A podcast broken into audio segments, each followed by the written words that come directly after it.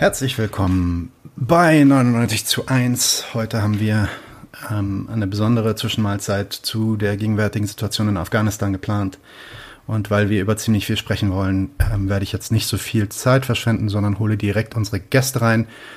Ähm, als erstes werde ich reinholen Sahar Chopin. Sahar wurde 1982 nach der Flucht ihrer Eltern und Geschwister in Deutschland geboren.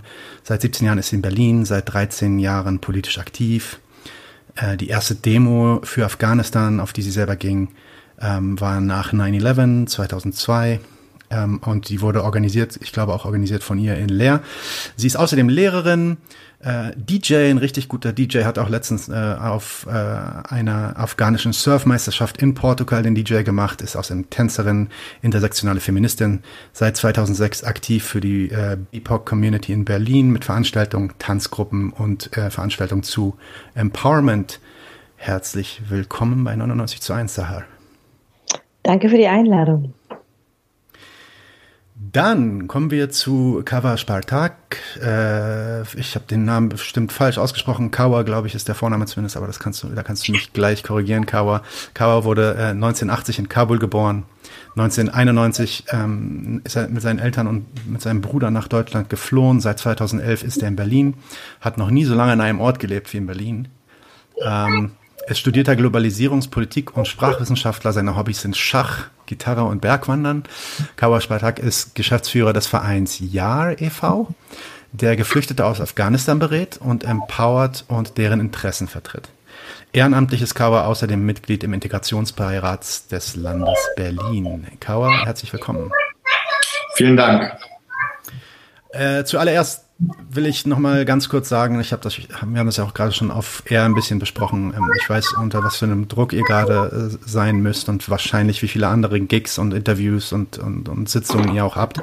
Insofern will ich mich noch mal ganz herzlich im, im Namen von dem gesamten Team bei euch bedanken, dass ihr uns eure Zeit widmet für dieses Interview. Vielen Dank, ja. Okay, vielleicht fangen wir auch erstmal so an und reden ein bisschen darüber, ähm, wie es euch gerade so geht, wenn ihr die Bilder in Afghanistan seht. Was macht das mit euch? Seid ihr überrascht über die Ereignisse der letzten ein, zwei Wochen? Ist das was, was ihr erwartet hattet? Und wie trifft euch das dann nichtsdestotrotz? Wer möchte anfangen? Sahar. Also ich ähm, versuche nicht so viele Bilder zu gucken, weil die wenigen Bilder, die ich gesehen habe, sind überwältigend.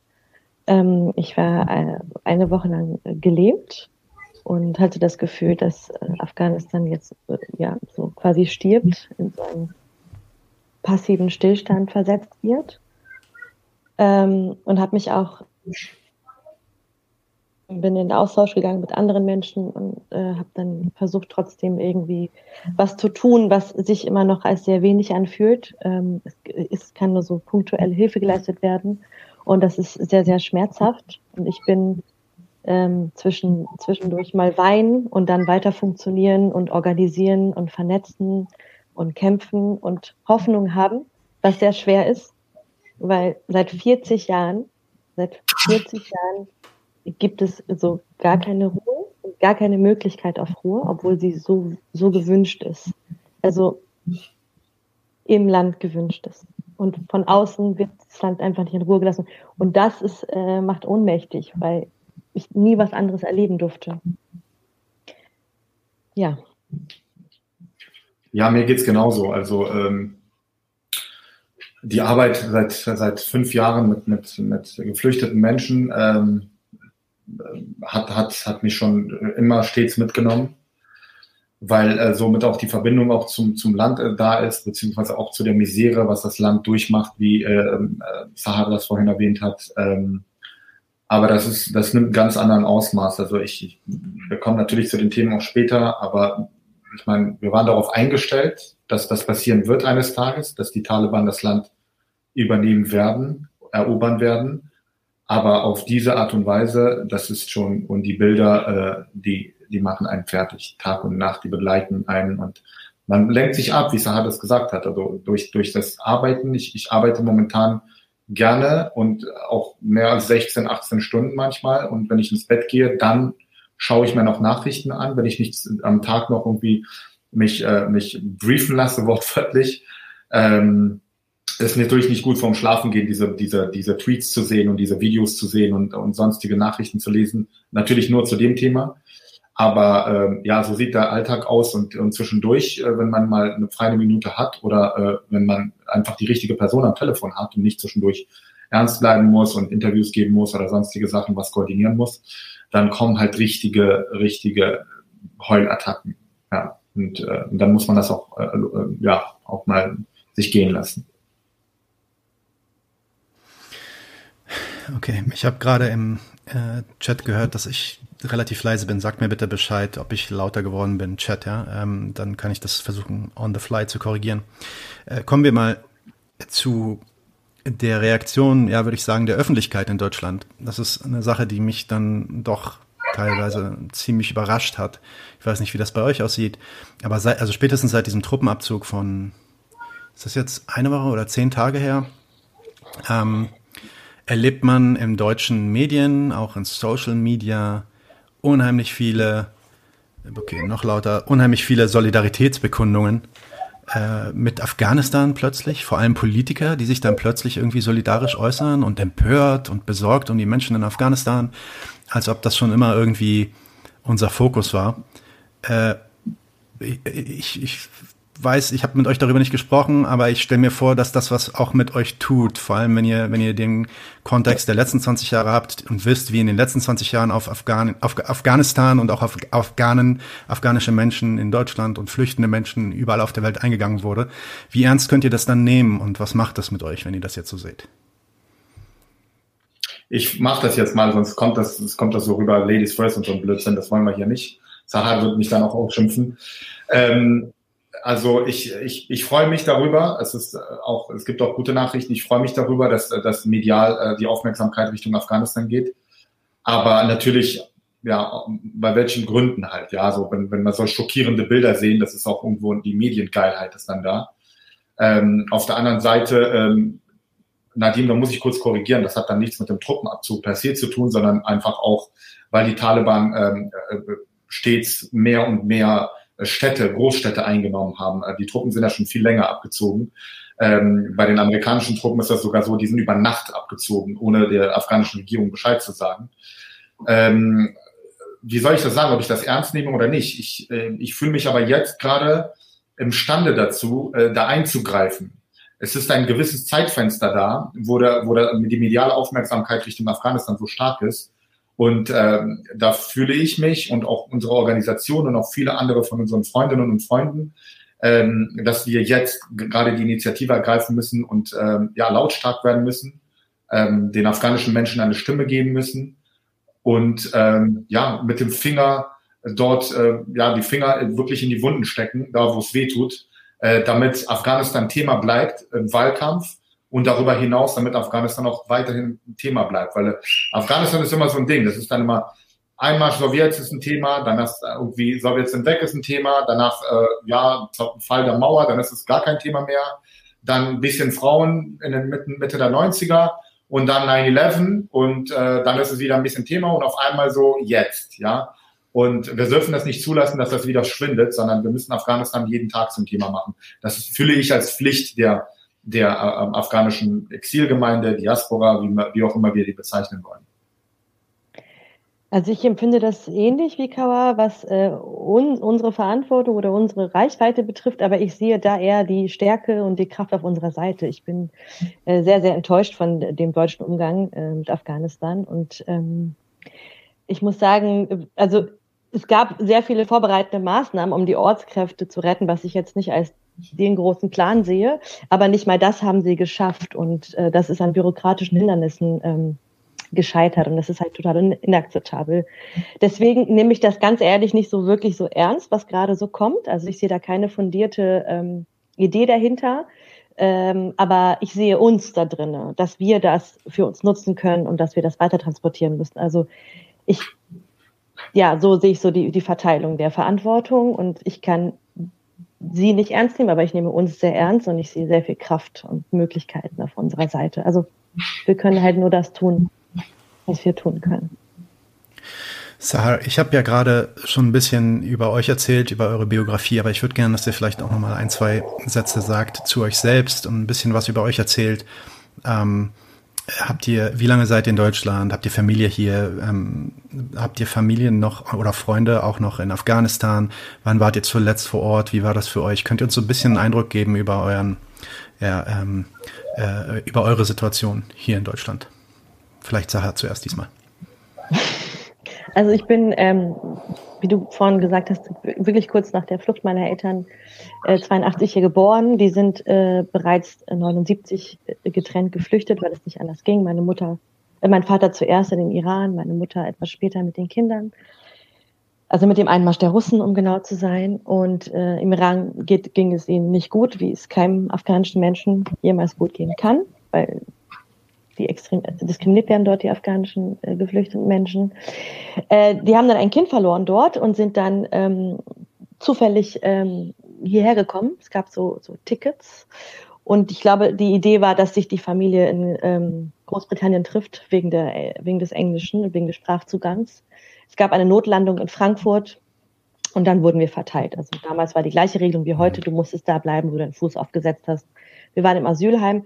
Ich bin geboren und ähm, dann waren, haben wir sehr lange dort gelebt. Und meine ganze Erinnerung ist eigentlich nur, dass wir die Leute aus dem Land schaffen. Also äh, jeden Tag gab es Anrufe, fast alle zwei Wochen äh, ist irgendjemand zu uns gekommen. Wir haben die Familie langsam rausgezogen. Also vielleicht acht bis zehn Jahre, ehrlich gesagt, war das ähm, unser, mein tägliches Leben. Also ich hatte meine Schule, ich hatte meinen Alltag, ich hatte Spielzeug. Ich war privilegiert im Gegensatz zu jedem Kind in Afghanistan, Iran oder Pakistan. Aber trotzdem war das immer präsent und das ist auch das, was gerade so zurückschwellt. Ich fühle mich wie meine Eltern damals, die irgendwie versuchen, irgendwie was rauszuziehen. Ähm, und die Idee, immer zurückzugehen, das Land zu retten, das Land aufzubauen, das ist auch etwas, womit wir alle Kinder aufgewachsen sind. Wir haben unsere Studiengänge danach orientiert, wir haben unser Leben danach orientiert ähm, und haben immer darauf gewartet, wann die große Chance ist. Und im Prinzip kam die Chance nach 2001 mit, dieser, äh, mit diesem Angriffsbefreiungskrieg. Ähm, also, ne, als quasi Osama bin Laden, der gar nicht mehr in Afghanistan war, da rausgeholt werden sollte. Ähm, und meine Mutter hat schon ein paar Jahre vorher angefangen, dort so mit Hilfsprojekten und so ähm, NGO-Arbeit, hat eine kleine NGO gegründet. Und ich bin dann ein paar Jahre später dahin gegangen, um dort irgendwie mitzuwirken habe aber relativ schnell gemerkt, dass ich da meiner Meinung nach nicht viel zu suchen hatte, weil ich in einer sehr privilegierten, in einem sehr privilegierten Status war und das Gefühl hatte, dass ich ähm, von dort aus nicht wirklich was tun kann, ohne die ganze Zeit in diesen Privilegien zu leben und vielleicht andere, andere Ressourcen aufzubrauchen, die andere Afghanen vor Ort viel mehr verdient hätten als ich. Deswegen habe ich mich quasi politisch da rausgezogen, außer meiner Mutter weiter zu unterstützen, die da wesentlich besser aufgehoben war als ich, fand ich, mit ihren Zugängen und ihrer Umgangsart. Ähm, und von dort aus arbeite ich halt politisch in meinem Verantwortungsbereich in Europa, in Deutschland. Und so sehe ich auch meine Rolle und, und so sehe ich das auch jetzt. Ich finde es sehr schwierig, so berührt zu sein und gleichzeitig nicht wirklich betroffen zu sein. Das ist eine ganz schwierige äh, Mischung.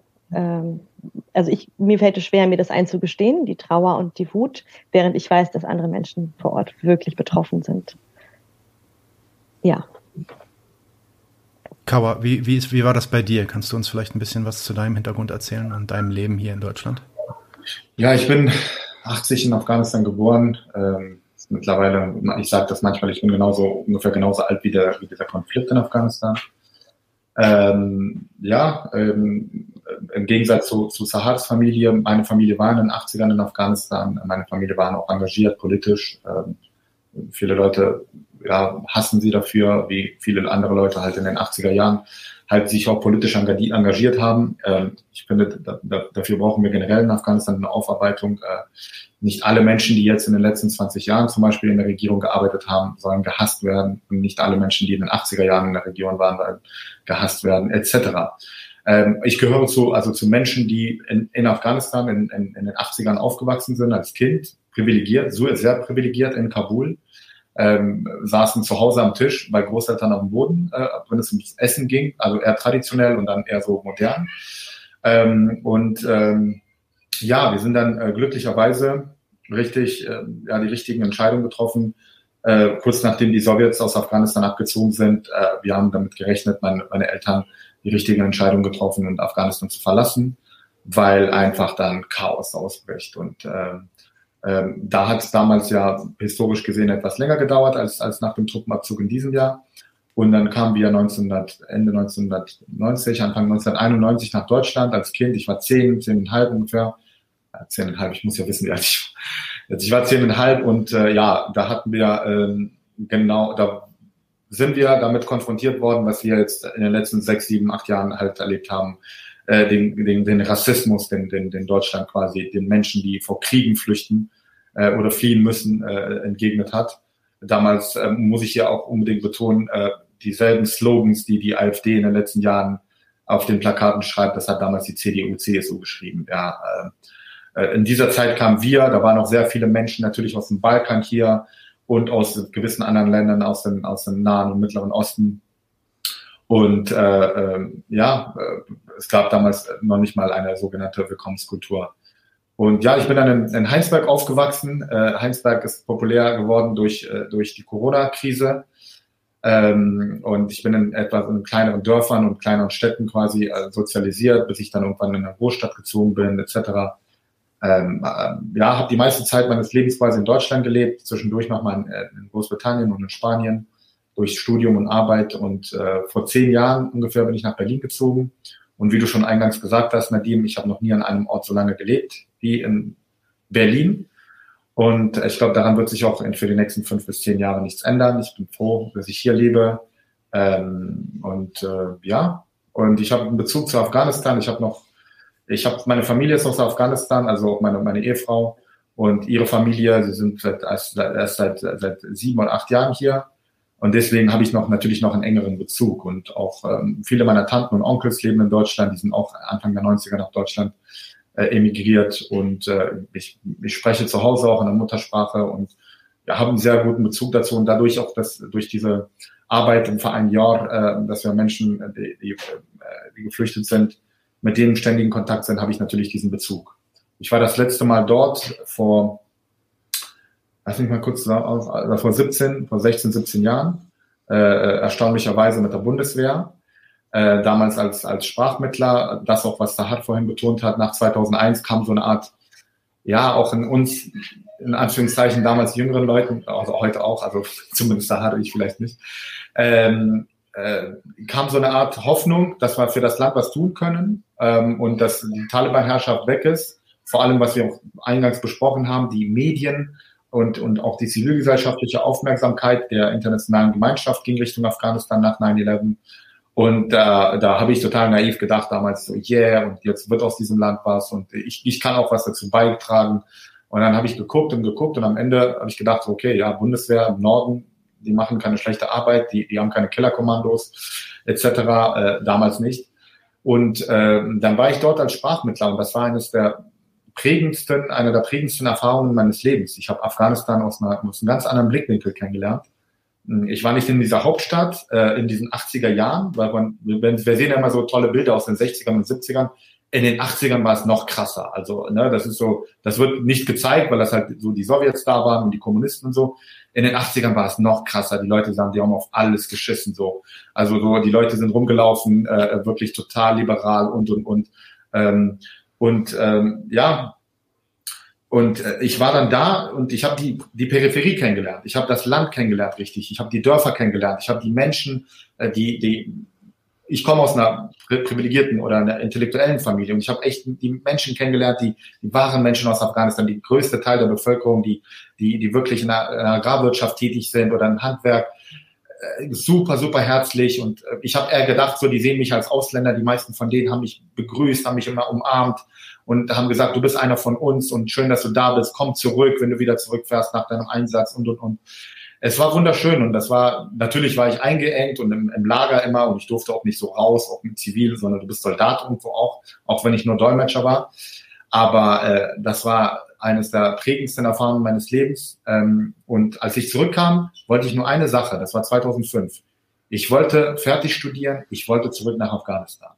Und als es dann 2009 ungefähr, als ich dann meinen Master hatte, war schon, habe ich mir schon gedacht, so, nee, äh, A, habe ich gedacht, was willst du da? Du, du arbeitest, arbeitest dann für eine, für eine ausländische NGO oder irgendwas, äh, verschwendest diese ganzen Ressourcen, die Sahar das äh, für sich äh, richtig gesagt hat, so habe ich auch für mich gedacht.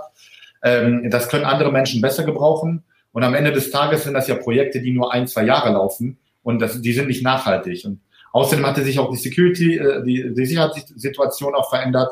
Und da habe ich gedacht, so, nee, das mache ich mit. Also das, was ich im Studium ständig kritisiert habe, das hätte ich dann in meiner professionellen Arbeit machen müssen. Und das wollte ich nicht. Und ähm, ja, und seitdem äh, habe ich dann zum, bis zum gewissen Rahmen den, den, den Bezug dazu verloren. Und als ich dann nach Berlin kam, und äh, das war 2011, und damals sind schon Menschen geflüchtet. Das muss man, man, man, man kann nicht sagen, die sind vor 2015 erst geflüchtet. Die sind auch damals schon geflüchtet.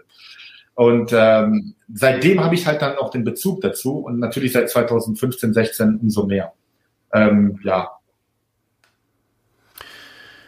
Ich meine, du hast auch schon ein bisschen davon angefangen, über, über die geschichtliche Entwicklung zu sprechen. Und ich glaube, das ist wichtig, wenn, wenn man zumindest, also dass man zumindest einige der Eckdaten versteht, wenn man über die Situation heute sprechen will. Äh, die meisten Menschen im Westen kennen Afghanistan eigentlich natürlich durch den, ähm, ja, durch die Invasion 2001 ähm, die Älteren kennen Afghanistan vielleicht noch so aus den 70er und 80er Jahren, die sowjetische Besatzung und dann der Stellvertreterkrieg zwischen den Amerikanern und den Sowjets in Afghanistan. Kannst du uns vielleicht so aus deiner Meinung so einen kleinen Ab äh, aus deiner Sicht einen kleinen Abriss geben über so die wichtigsten Eckdaten und Kerninformationen, die man wissen sollte, wenn man wenn man überhaupt irgendwas über Afghanistan hören oder verstehen möchte?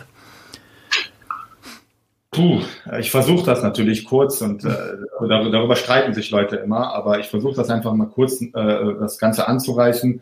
Afghanistan ist ein ziemlich junger Staat. Äh, gibt es erst seit offiziell seit 1747, wenn ich mich nicht täusche. Ähm, und ähm, es ist ein Vielvölkerstaat. Es ist, äh, es hat, es hat kein, keine Anbindung an, an, an, an den Indischen Ozean.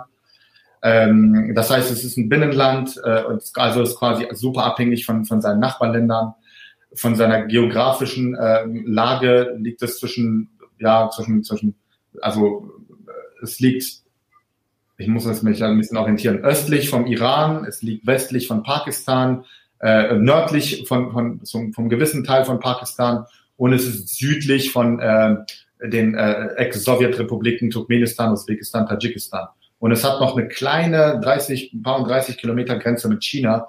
Aber das ist so hoch in Pamirgebirge, dass dort eigentlich nur, man sagt das also sprichwörtlich, man kann dort nur mit Eseln hin. Ja, so man kommt da nicht, nicht mit Fahrzeugen etc. hin. Ähm, so, das zur geografischen Lage Afghanistans. Ähm, Afghanistan ist ein Vielvölkerstaat. Afghanistan hat eine sehr große auch sprachliche und auch äh, religiöse Diversity. Und ähm, Afghanistan wurde aber hauptsächlich immer regiert von, von Königen in, in, in zwei Städten, entweder in Kandahar oder in Kabul. Und diese Könige waren sofort unter dem Einfluss von, äh, von Großbritannien, also vom, vom, vom britischen Königreich, damals noch angrenzend natürlich an britisch-Indien, ähm, wo es damals noch kein Pakistan gab.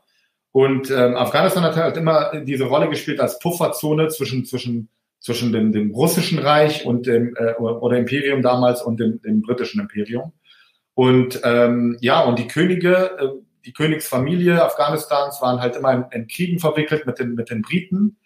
Ähm, man sagt immer, die Afghanen haben Briten äh, quasi äh, besiegt, aber es waren keine Briten, es waren Menschen aus, aus, aus Indien halt, die für die Briten gekämpft haben. Ähm, und Afghanistan war ziemlich siegreich in diesen Kriegen. Insgesamt waren es zwei Kriege, wo sie siegreich waren. Beim dritten anglo-afghanischen Krieg war es halt, war es halt nicht so ein großer Krieg, sondern dann kam es halt zu Vertragsunterzeichnungen. Das heißt, Afghanistan hat immer diese Rolle gespielt zwischen, als, als Pufferzone zwischen russischem Imperium und britischem Imperium und die Briten haben immer versucht, großen Einfluss auf Afghanistan auszuüben.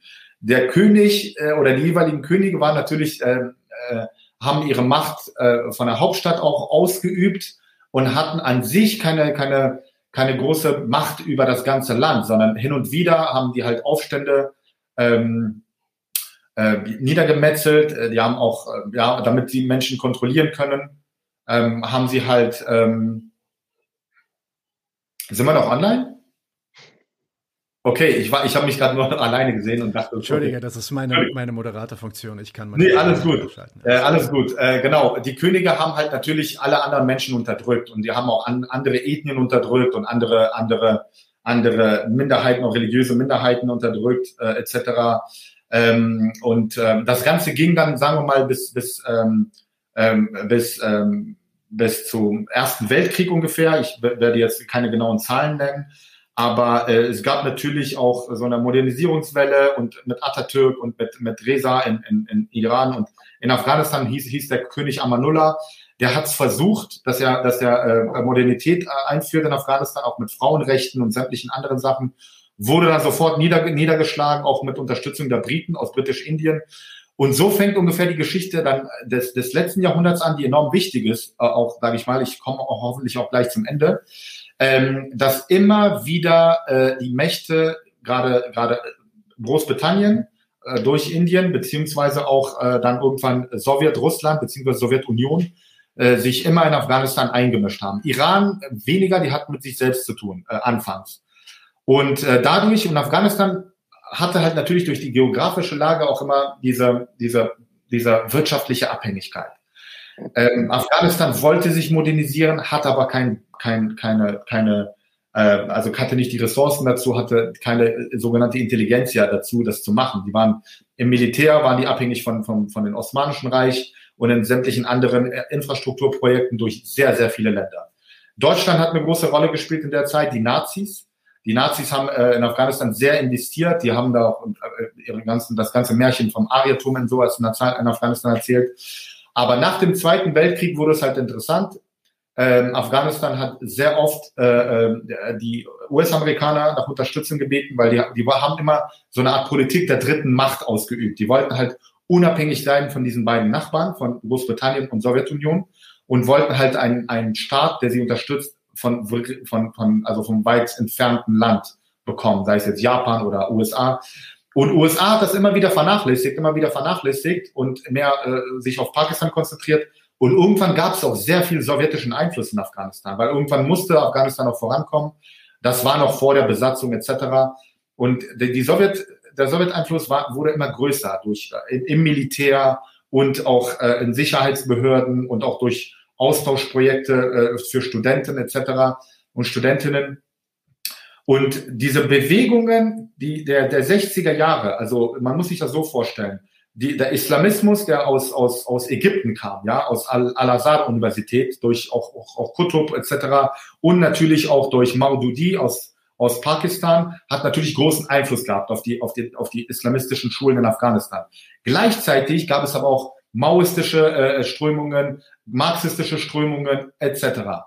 Und diese haben sich dann in Universitäten sind dann aneinander geraten äh, und äh, haben und der, der, der Herrscher Afghanistans, der König und dann später sein Cousin, der dann äh, ihn quasi vertrieben hat und dann geputscht hat und eine Republik ausgerufen hat, der musste sich auf irgendjemanden verlassen und gleichzeitig war der kurz vor einem Krieg mit Pakistan und wurde immer schwächer und schwächer und sein eigenes Militär hat ihn quasi verraten, hat sich mit den Kommunisten in Afghanistan zusammengeschlossen. Dazu kam es dann 78 zu einem krass brutalen Putsch und auch zu krass brutalen äh, äh, Maßnahmen, wo Menschen echt exekutiert wurden, wo Leute äh, des Landes beraubt wurden und, und, und, und, und. Und irgendwann, ähm, auch, auch diese Kommunisten haben dann irgendwann auch auf die Sowjets nicht mehr gehört. Und dann sind die Sowjets mit Spezialeinheiten reingegangen, haben den anderen, den einen Präsidenten getötet äh, äh, einen, einen anderen Präsidenten installiert, wollten auch nur vorübergehend bleiben und auf diesem vorübergehend bleiben sind es da zehn Jahre geworden. Die internationale Community ist da reingegangen mit Dschihadismus, mit Geldern, mit allem, mit allem, was es gibt. Äh, Drogen, Ökonomie in Afghanistan wurde groß. Der internationale Dschihadismus in Afghanistan wurde groß. Alles, um die Sowjetunion und die afghanischen, äh, die afghanische Regierung platt zu machen. Und das Resultat haben wir ja dann gesehen, Al-Qaida etc.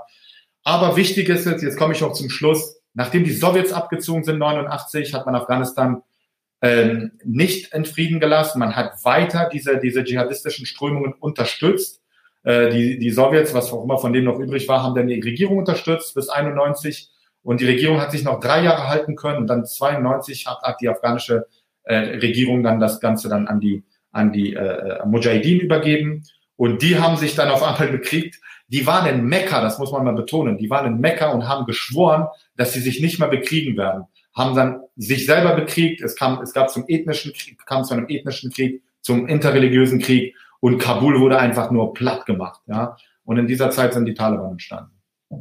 Sorry, Sahar, kannst du da Nein. was hinzufügen? Ich glaube, was mir irgendwie noch wichtig ist, ist die Rolle Pakistan, die gerade so ein bisschen untergegangen ist, weil die auch wirklich in, äh, die Taliban wurden in Pakistan auch mit hochgezogen, die Madrasas.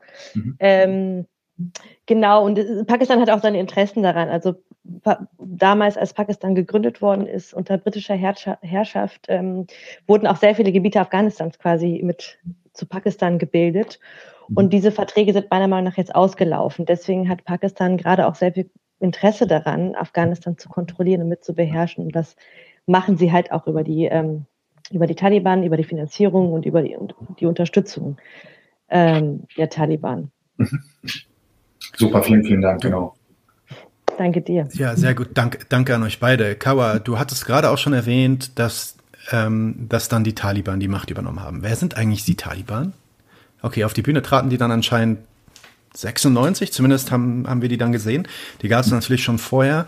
Ähm, wofür stehen die ideologisch? Wofür stehen die politisch? Vertreten die jemanden in der afghanischen Bevölkerung?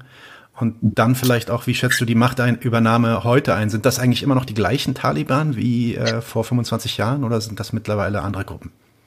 Auch wenn sie sich so nennen. Ich versuche das genauso kurz zusammenzufassen oder lang. Äh, und äh, Sarjan, bitte korrigiere mich oder, oder, oder füge was hinzu. Ähm, und zwar, die Taliban sind eigentlich eine, eine Gruppe, die in Afghanistan eigentlich eine eher untergeordnete Rolle gespielt haben in den 80ern. Äh, jetzt, wenn wir, wenn wir von, von, von Pakistan sprechen, also Pakistan hat sich durch Afghanistan bereichert, durch diesen Krieg gegen die Sowjets. Die haben die meisten Hilfsgelder sich in die Taschen gesteckt, wenig in die afghanischen Flüchtlingscamps weiterfließen lassen, haben hauptsächlich die, die Widerstandskämpfer, die Mujahideen, die Islamisten unterstützt. Ähm, und die Taliban waren halt eher, das war keine, keine feste Gruppe, die sich schon Taliban nannten, sondern es waren eher halt so diese, diese, wenn man, man stellt sich das vor, eine Gruppe von 20, 30 Leuten, die gemeinsam quasi sich verstecken und dann Angriffe auf die Sowjets oder auf die afghanischen Soldaten ausgeübt haben. Und die Taliban waren halt die frommsten Typen überhaupt die waren im Gebet ganz vorne. Die waren halt diejenigen, die wirklich auch sich total puristisch verhalten haben und, und, und. Die Ideologie stammt eher weder aus Ägypten, also noch aus, aus, aus, aus, äh, aus, äh, aus dieser islamistischen Strömung, sondern es ist eher so, so ein äh, sehr eher so fromme Art von Deobandi-Schule nennt man das. Es, es, hat seine Wurzeln in Indien. Ähm, und die, die, die, ähm, die wollen nicht, die haben kein, keine Idee gehabt vom politischen Islam per se, ähm, sondern eher, äh, wir müssen, wir müssen quasi das nachahmen, wie der Prophet gelebt hat und, und wirklich auch äh, in kleinen Communities äh, quasi versuchen, Muslime zu sein und andere Muslime quasi aufzuklären etc. Und ähm, die wichtige Rolle, die sie auf einmal gespielt haben, ist, dass vorhin, als ich gesagt habe, als diese Mujahideen dann, dann, dann äh, Afghanistan eingenommen haben und, und sich gegenseitig bekriegt haben, ja, das heißt, ähm, äh, die, die haben nachdem der afghanische Staat zerfallen ist 92 und damit will ich nicht sagen, dass der afghanische Staat der 80er Jahre unter den Kommunisten ein Staat war oder gut war oder schlecht war, sondern man muss sich das so, so vorstellen, seit den 1900, äh, ja, fast 20ern ist langsam ein Staat, eine Verwaltungsstruktur, Militär, Polizei, alles Mögliche ist aufgebaut worden. Und natürlich auch durch die Sowjetbesatzung und durch, durch, durch sowjetische finanzielle Unterstützung hatte, äh, war, wurde es, hat es so ein Highlight, dass es halt wirklich, äh, dass, dass dieser Apparat hat funktioniert halt äh, in den 80ern, am Anfang der 90er. Und das ist komplett kollabiert. In, in Kabul und auch in, in, der, in den Provinzen. Und man muss sich das so vorstellen, Afghanistan ist komplett fragmentiert, überall sind andere ethnischen Gruppen und alle, also Gewaltmonopol ist weggefallen. Es, Kriminalität ist gestiegen und äh, jeder, der einen Kalaschnikow hatte, ist auf einmal äh, Polizei, Richter, äh, äh, Staatspräsident und, und, und. Und in dieser Zeit ist eine Gruppe in Pakistan entstanden, äh, in Pakistan, Entschuldigung, in Afghanistan, in, in Kandahar entstanden, in der Nähe von Kandahar. Die Legende sagt das. Die haben dann einfach die Schnauze voll gehabt und gesagt, so, okay, das wollen wir nicht mehr zulassen, haben dann einfach jemanden, der irgendwie äh, gekidnappt war oder irgendwas befreit, die Leute, die das äh, begangen haben, die haben die äh, hingerichtet. Dann haben die den, den, die, die Grenze zu Afghanistan nach Pakistan haben sie halt befreit noch.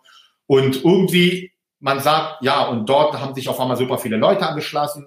Und afghanische Waisenkinder, die in Pakistan in den Flüchtlingscamps waren und in sogenannten Koranschulen dort ausgebildet waren, die waren dann jetzt auf einmal 17, 18, 20, was auch immer.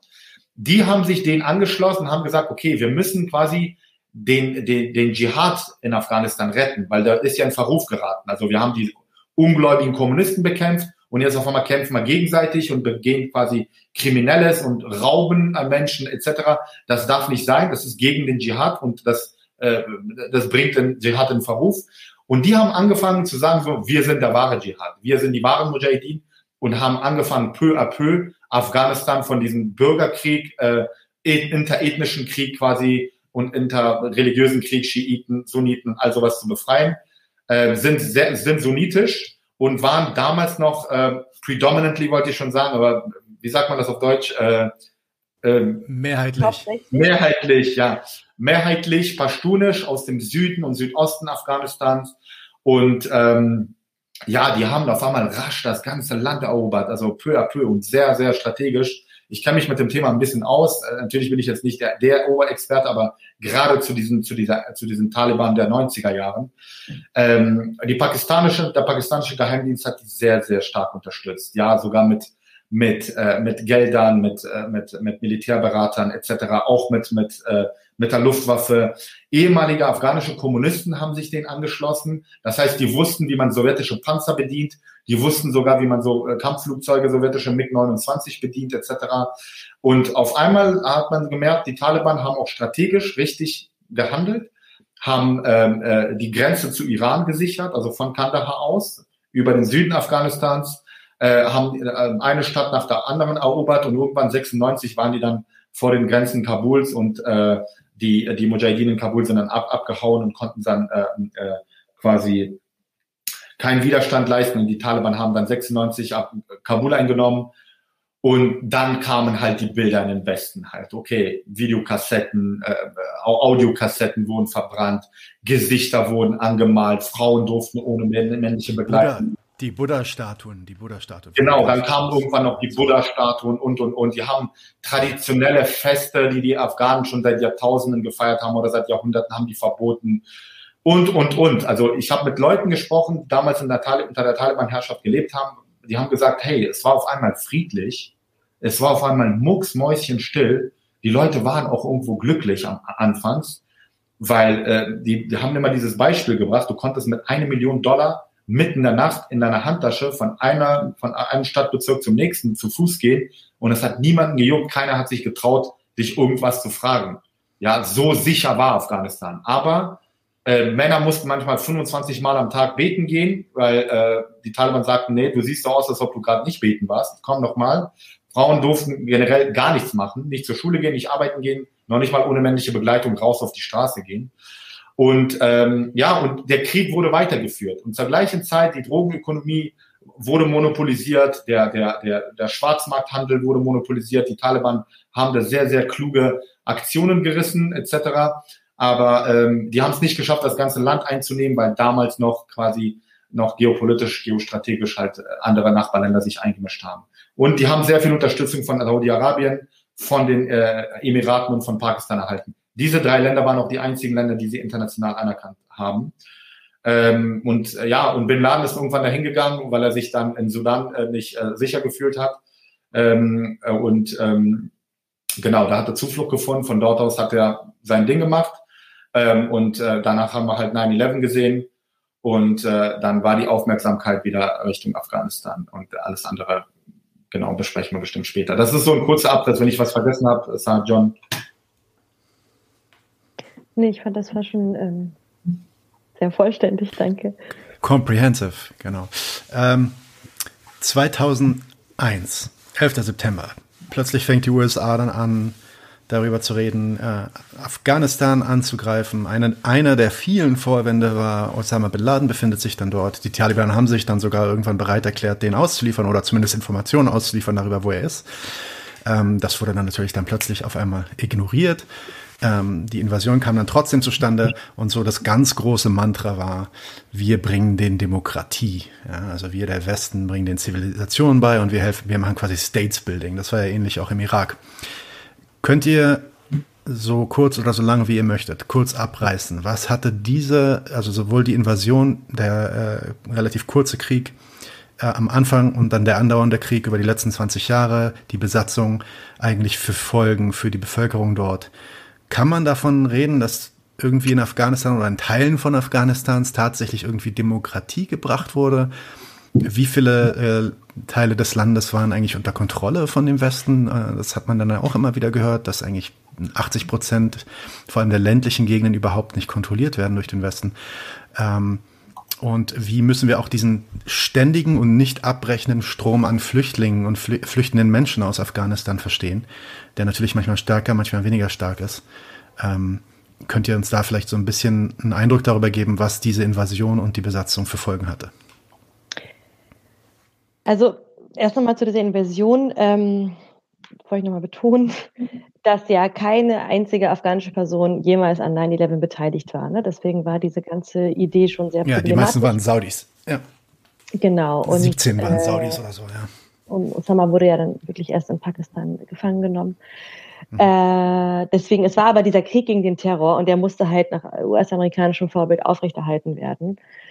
Ähm, genau, und was dann passiert ist, ist, dass äh, sich quasi äh, die USA ähm, erstmal und dann auch die folgenden, ne, der deutsche Staat und so weiter und so fort, sich äh, ge geweigert haben, mit den Taliban zu sprechen oder überhaupt sie irgendwie zu integrieren in die Prozesse. Die, war, die wurden dann ja besiegt. Die waren ja aber nie weg, die wurden einfach nur besiegt. Was aber äh, der Westen gemacht hat, ist, dass er mit den ganzen Warlords, also äh, im Bürgerkrieg, haben sich ja diese unterschiedlichen regionalen Großmächte entwickelt. Und die Warlords, also die da halt vor Ort gekriegt haben, die waren alle da und mit denen wurde verhandelt. Und äh, mit denen wurde zusammengearbeitet und denen wurde Macht gegeben. Und ähm, das ist so ein bisschen die Frage mit dieser Idee von Demokratisierung. Es wurde eine Art, ähm, also es wurde sowas wie was Staatliches, äh, eine Republik irgendwie aufgebaut, aber nicht äh, nichts Gewachsenes und erst recht nicht ähm, mit Menschen, die äh, demokratisch gedacht haben oder die eine Friedensbewegung angetrieben haben. Es wurde mit den gleichen Menschen zusammengearbeitet und denen die Macht übergeben, die vorher quasi äh, auch selber sich bekriegt haben.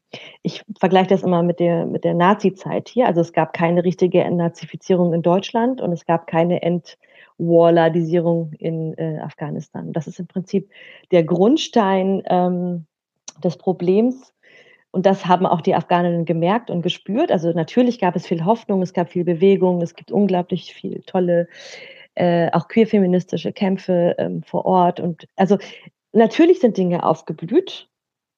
Es gab, es gibt ein ganz tolles Orchester von, von, von Frauen, das heißt Dora. Also es sind Dinge entstanden, das will ich gar nicht sagen, aber das sind für mich sehr punktuelle kleine Blumen in Afghanistan. Ähm, prinzipiell, strukturell ist wirklich nicht viel geändert worden. Und ich sehe auch nicht wirklich, dass es, dass es, eine, dass es dieses Interesse gab vom Westen aus, weil weiterhin mit den Wallets gearbeitet worden ist. Und es war klar, dass dieses ganze Geld, was da reinpumpt, in deren Hand geht und vielleicht kleine Tröpfchen zu der Bevölkerung kommen, kleine Tröpfchen zu äh, NGOs kommen, die vielleicht wirksamer arbeiten. Und trotzdem gab es sehr viele afghanische Bewegungen, gerade jetzt in den letzten fünf, sechs Jahren, ähm, die, die, die sich was Demokratisches gewünscht haben, wo äh, Menschen zusammengekommen sind, die nicht nur im Krieg aufgewachsen sind und die Lust hatten, das Land mit aufzubauen, die aber auch sehr, sehr krass und, äh, unterdrückt worden sind, wiederum. Ähm, du hast mir so viele uns so viele Fragen gestellt, dass ich nicht mehr weiß, was die nächste Frage war. Ja, dafür bin ich bekannt. Sorry. Ähm, also äh, Demokratie hast du ja jetzt schon angesprochen. Ähm, auch, auch wie viele Teile des Landes eigentlich unter Kontrolle oder eben nicht unter Kontrolle waren. Ähm, trotzdem genau, sind in dieser ganzen Zeit ja auch immer Flücht Menschen geflüchtet aus Afghanistan und das war dann wahrscheinlich, also können wir jetzt dann wahrscheinlich Schlussfolgern aus, aus dieser Situation ähm, durch die verschiedenen Warlords und die verschiedenen Konflikte, die dann im Land stattfanden, richtig? Ja, also vielleicht nochmal zu dieser regionalen Kontrolle. Also Afghanistan mhm. ist, konnte wirklich kaum zentral regiert werden, weil es keine zentrale Verbindung gibt, außer dass es da irgendwelche Ländergrenzen sind. Wie George schon gesagt hat, wir sind ein multiethnischer Staat und wir haben natürlich auch unsere Spannungen.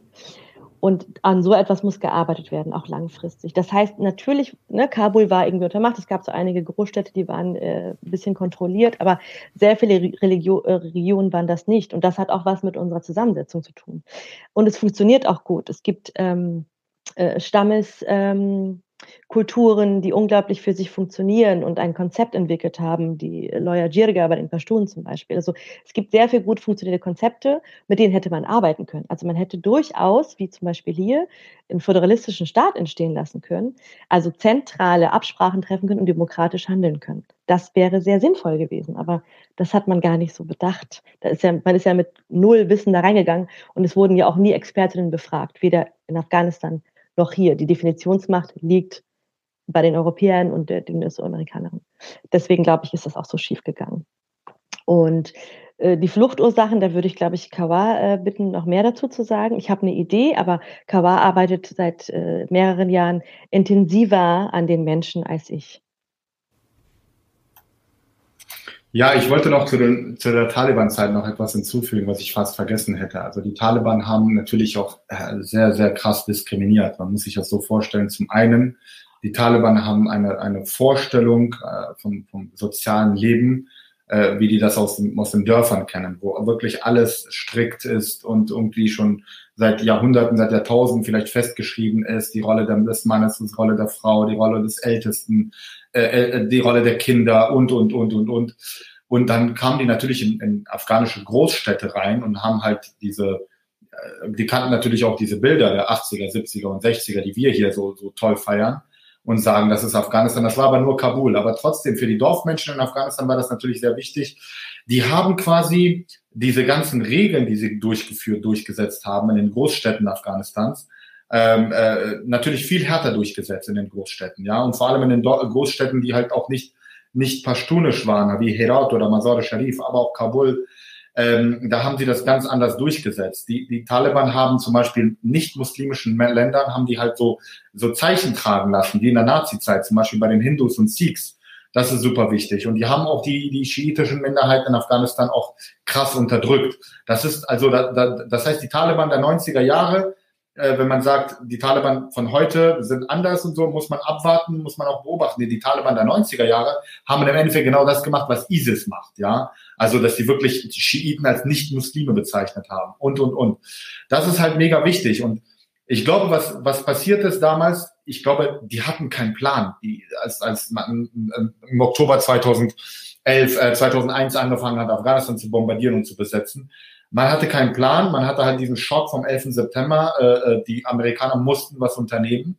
Die waren das quasi ihren eigenen, ihrer eigenen Bevölkerung schuldig und irgendwie die komplette internationale Gemeinschaft war damals äh, kooperativ. Russland, Iran, also muss man sich mal vorstellen, die waren alle kooperativ, ja, und die haben alle gesagt, wir unterstützen euch und und und.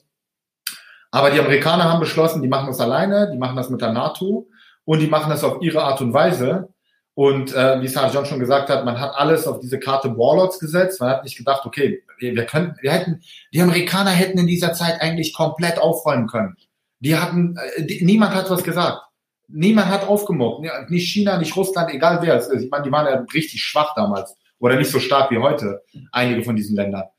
Die Amerikaner hätten richtig aufräumen können, auch mit diesen ganzen anderen Warlords in Afghanistan. Ja, die hätten mal in Pakistan mal richtig Druck machen können. Ja, und sagen können, okay, oh, nach ein, zwei Wochen, oh, die ganzen Al-Qaida-Leute und die ganzen Taliban-Anführer, äh, Führer, die sind ja alle nach Pakistan geflüchtet.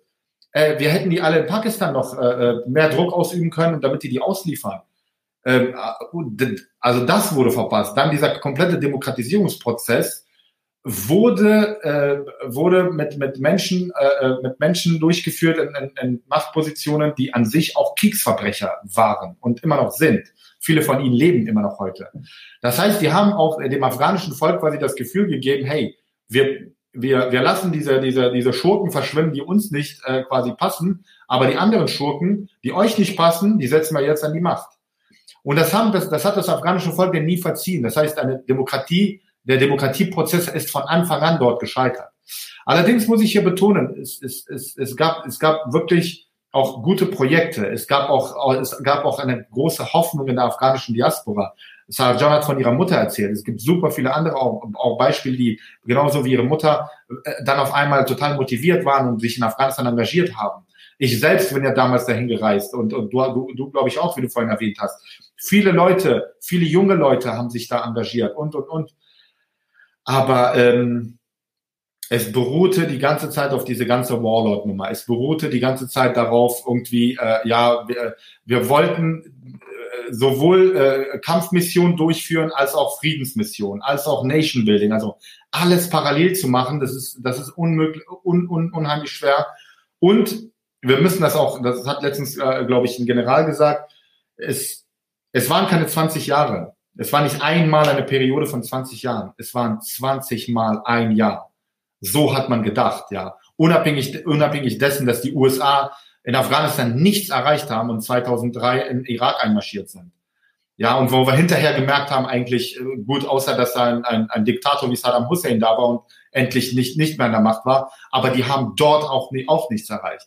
Und in Afghanistan, wo sie hätten eigentlich sich weiter fokussieren können, auch, auch, äh, auch, äh, auch äh, bezüglich des Themas äh, Al-Qaida und Terrorismusbekämpfung, ähm, die haben das nicht zu Ende geführt. Und die haben nur ein Jahr immer wieder um ein Jahr gedacht.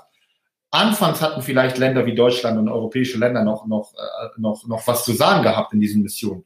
Später hat man gedacht, so, okay, die Amerikaner machen eh das, was sie wollen. Alle vier Jahre gibt es einen neuen Präsidenten oder von mir aus alle acht Jahre und der entscheidet irgendwas. Ähm, und ähm, demnach haben sich auch die Europäer, äh, die europäischen Staaten, meine ich, äh, orientiert.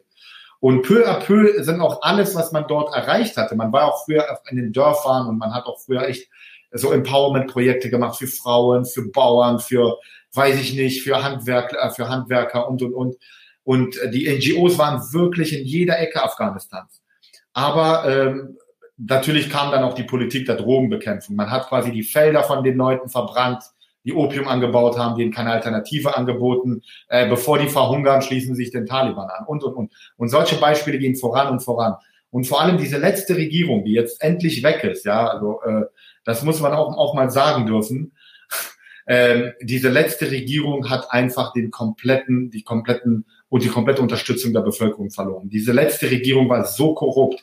Diese letzte Regierung hat echt auch zu einer ethnischen Spaltung geführt und auch den, den Glauben der Menschen an, an Demokratie und an Gerechtigkeit. Die haben das in dieser Zeit verloren.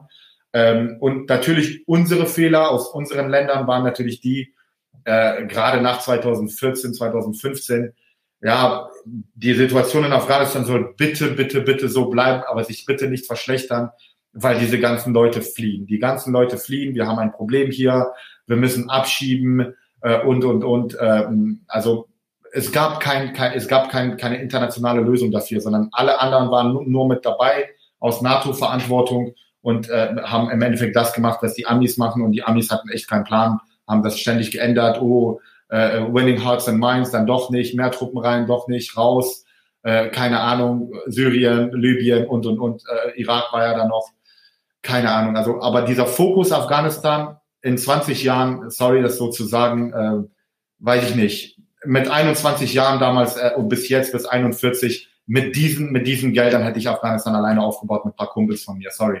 Aber, aber diese Art und Weise äh, mit so vielen Nationen äh, äh echt absolut äh, versagt. Und das ist echt traurig, weil äh, den Menschen in Afghanistan gegenüber. Ja, ich dachte vielleicht, dass ich doch ein bisschen noch was zu den Fluchtursachen sage. Ähm, ich innerafghanisch auf jeden Fall, vielleicht kannst du es gleich noch ergänzen. Vielleicht aber nochmal ähm, zu 2015, wo auch viele Afghanen aus dem Iran geflüchtet sind. Natürlich war das eine Chance, ja, natürlich ähm, es hieß, wir sind für euch da. Die Afghanen waren nicht gemeint, aber sie haben trotzdem gesehen, irgendjemand interessiert sich anscheinend für das Leiden von Menschen, die flüchten müssen. So kam das wahrscheinlich rüber. Leider haben die eine ganz andere Erfahrung gemacht als die SyrerInnen hier anderes Thema, vielleicht später.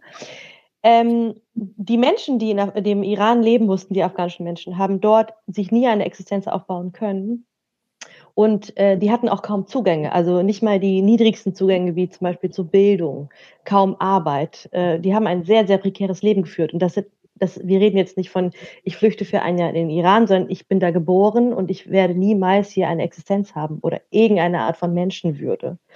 Das ist zum Beispiel so weit geufert, dass ähm, äh, Afghanen äh, für den Krieg äh, in Syrien eingesetzt worden sind. Also die, die iranische Regierung hat ihnen äh, quasi den, äh, die, die iranische Staatsbürgerschaft schmackhaft gemacht äh, und gesagt, bitte zieht für uns in den Krieg. Und es haben Afghanen auch gemacht. Also so verzweifelt waren sie. Und aus dieser Situation heraus sind sehr, sehr viele Afghanen aus dem Iran dann auch dahin geflüchtet, weil Afghanistan war keine Alternative und der Iran auch nicht. Und also auch aus den Nachbarländern, wo Afghanen immer wieder hinflüchten müssen, was jetzt auch wahrscheinlich wieder passieren wird. Die, die, die Masse der geflüchteten Menschen lebt in Pakistan und Iran, die lebt nicht in Europa. Also, ne? Und insofern ähm, ist das auch ein Teil, der sehr stark zu beiträgt, dass es auch keine, also auch die anderen Orte, die Afghanen aufsuchen mussten, sind keine menschenwürdigen Orte für sie gewesen. Und das zwingt sie immer wieder Deswegen ist das so eine kontinuierliche Schleife mhm. zur Flucht. Mhm. Ja. Ich möchte dem noch kurz was, was hinzufügen, auch, auch äh, weil, weil es auch ein geschichtlicher Aspekt ist. Äh, die, ähm, die, die, die Geflüchteten im Iran, die wurden ja komplett im Stich gelassen. Ne? Das habe ich ja, ich, glaube ich, vorhin schon erwähnt. Und das seit 40 Jahren. Also kein internationaler, kein Dollar ist dahin geflossen. Und äh, man muss es auch sagen, dieser, dieser Rassismus im Iran und auch in Pakistan, das ist institutionell bedingt. Es gibt natürlich super viele Menschen in Pakistan, die, die, äh, die äh, mit, mit, mit, mit afghanischen Menschen solidarisieren, sich solidarisieren, sie als Brüder und Schwestern anerkennen. Genauso wie im Iran gibt es sehr, sehr viele gute Menschen, die das, also es ist nicht die Bevölkerung, es ist einfach, das ist auf institutioneller Basis und das ist ja das Schreckliche daran.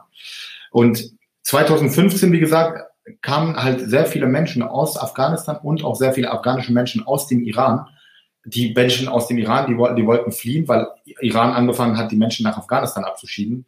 Viele unter ihnen, die Afghanistan noch nie im Leben gesehen haben, die sind im Iran geboren, ja, oder die haben über, über 20, 30 Jahre schon im Iran gelebt und die, die, die wurden dann nach Afghanistan abgeschoben.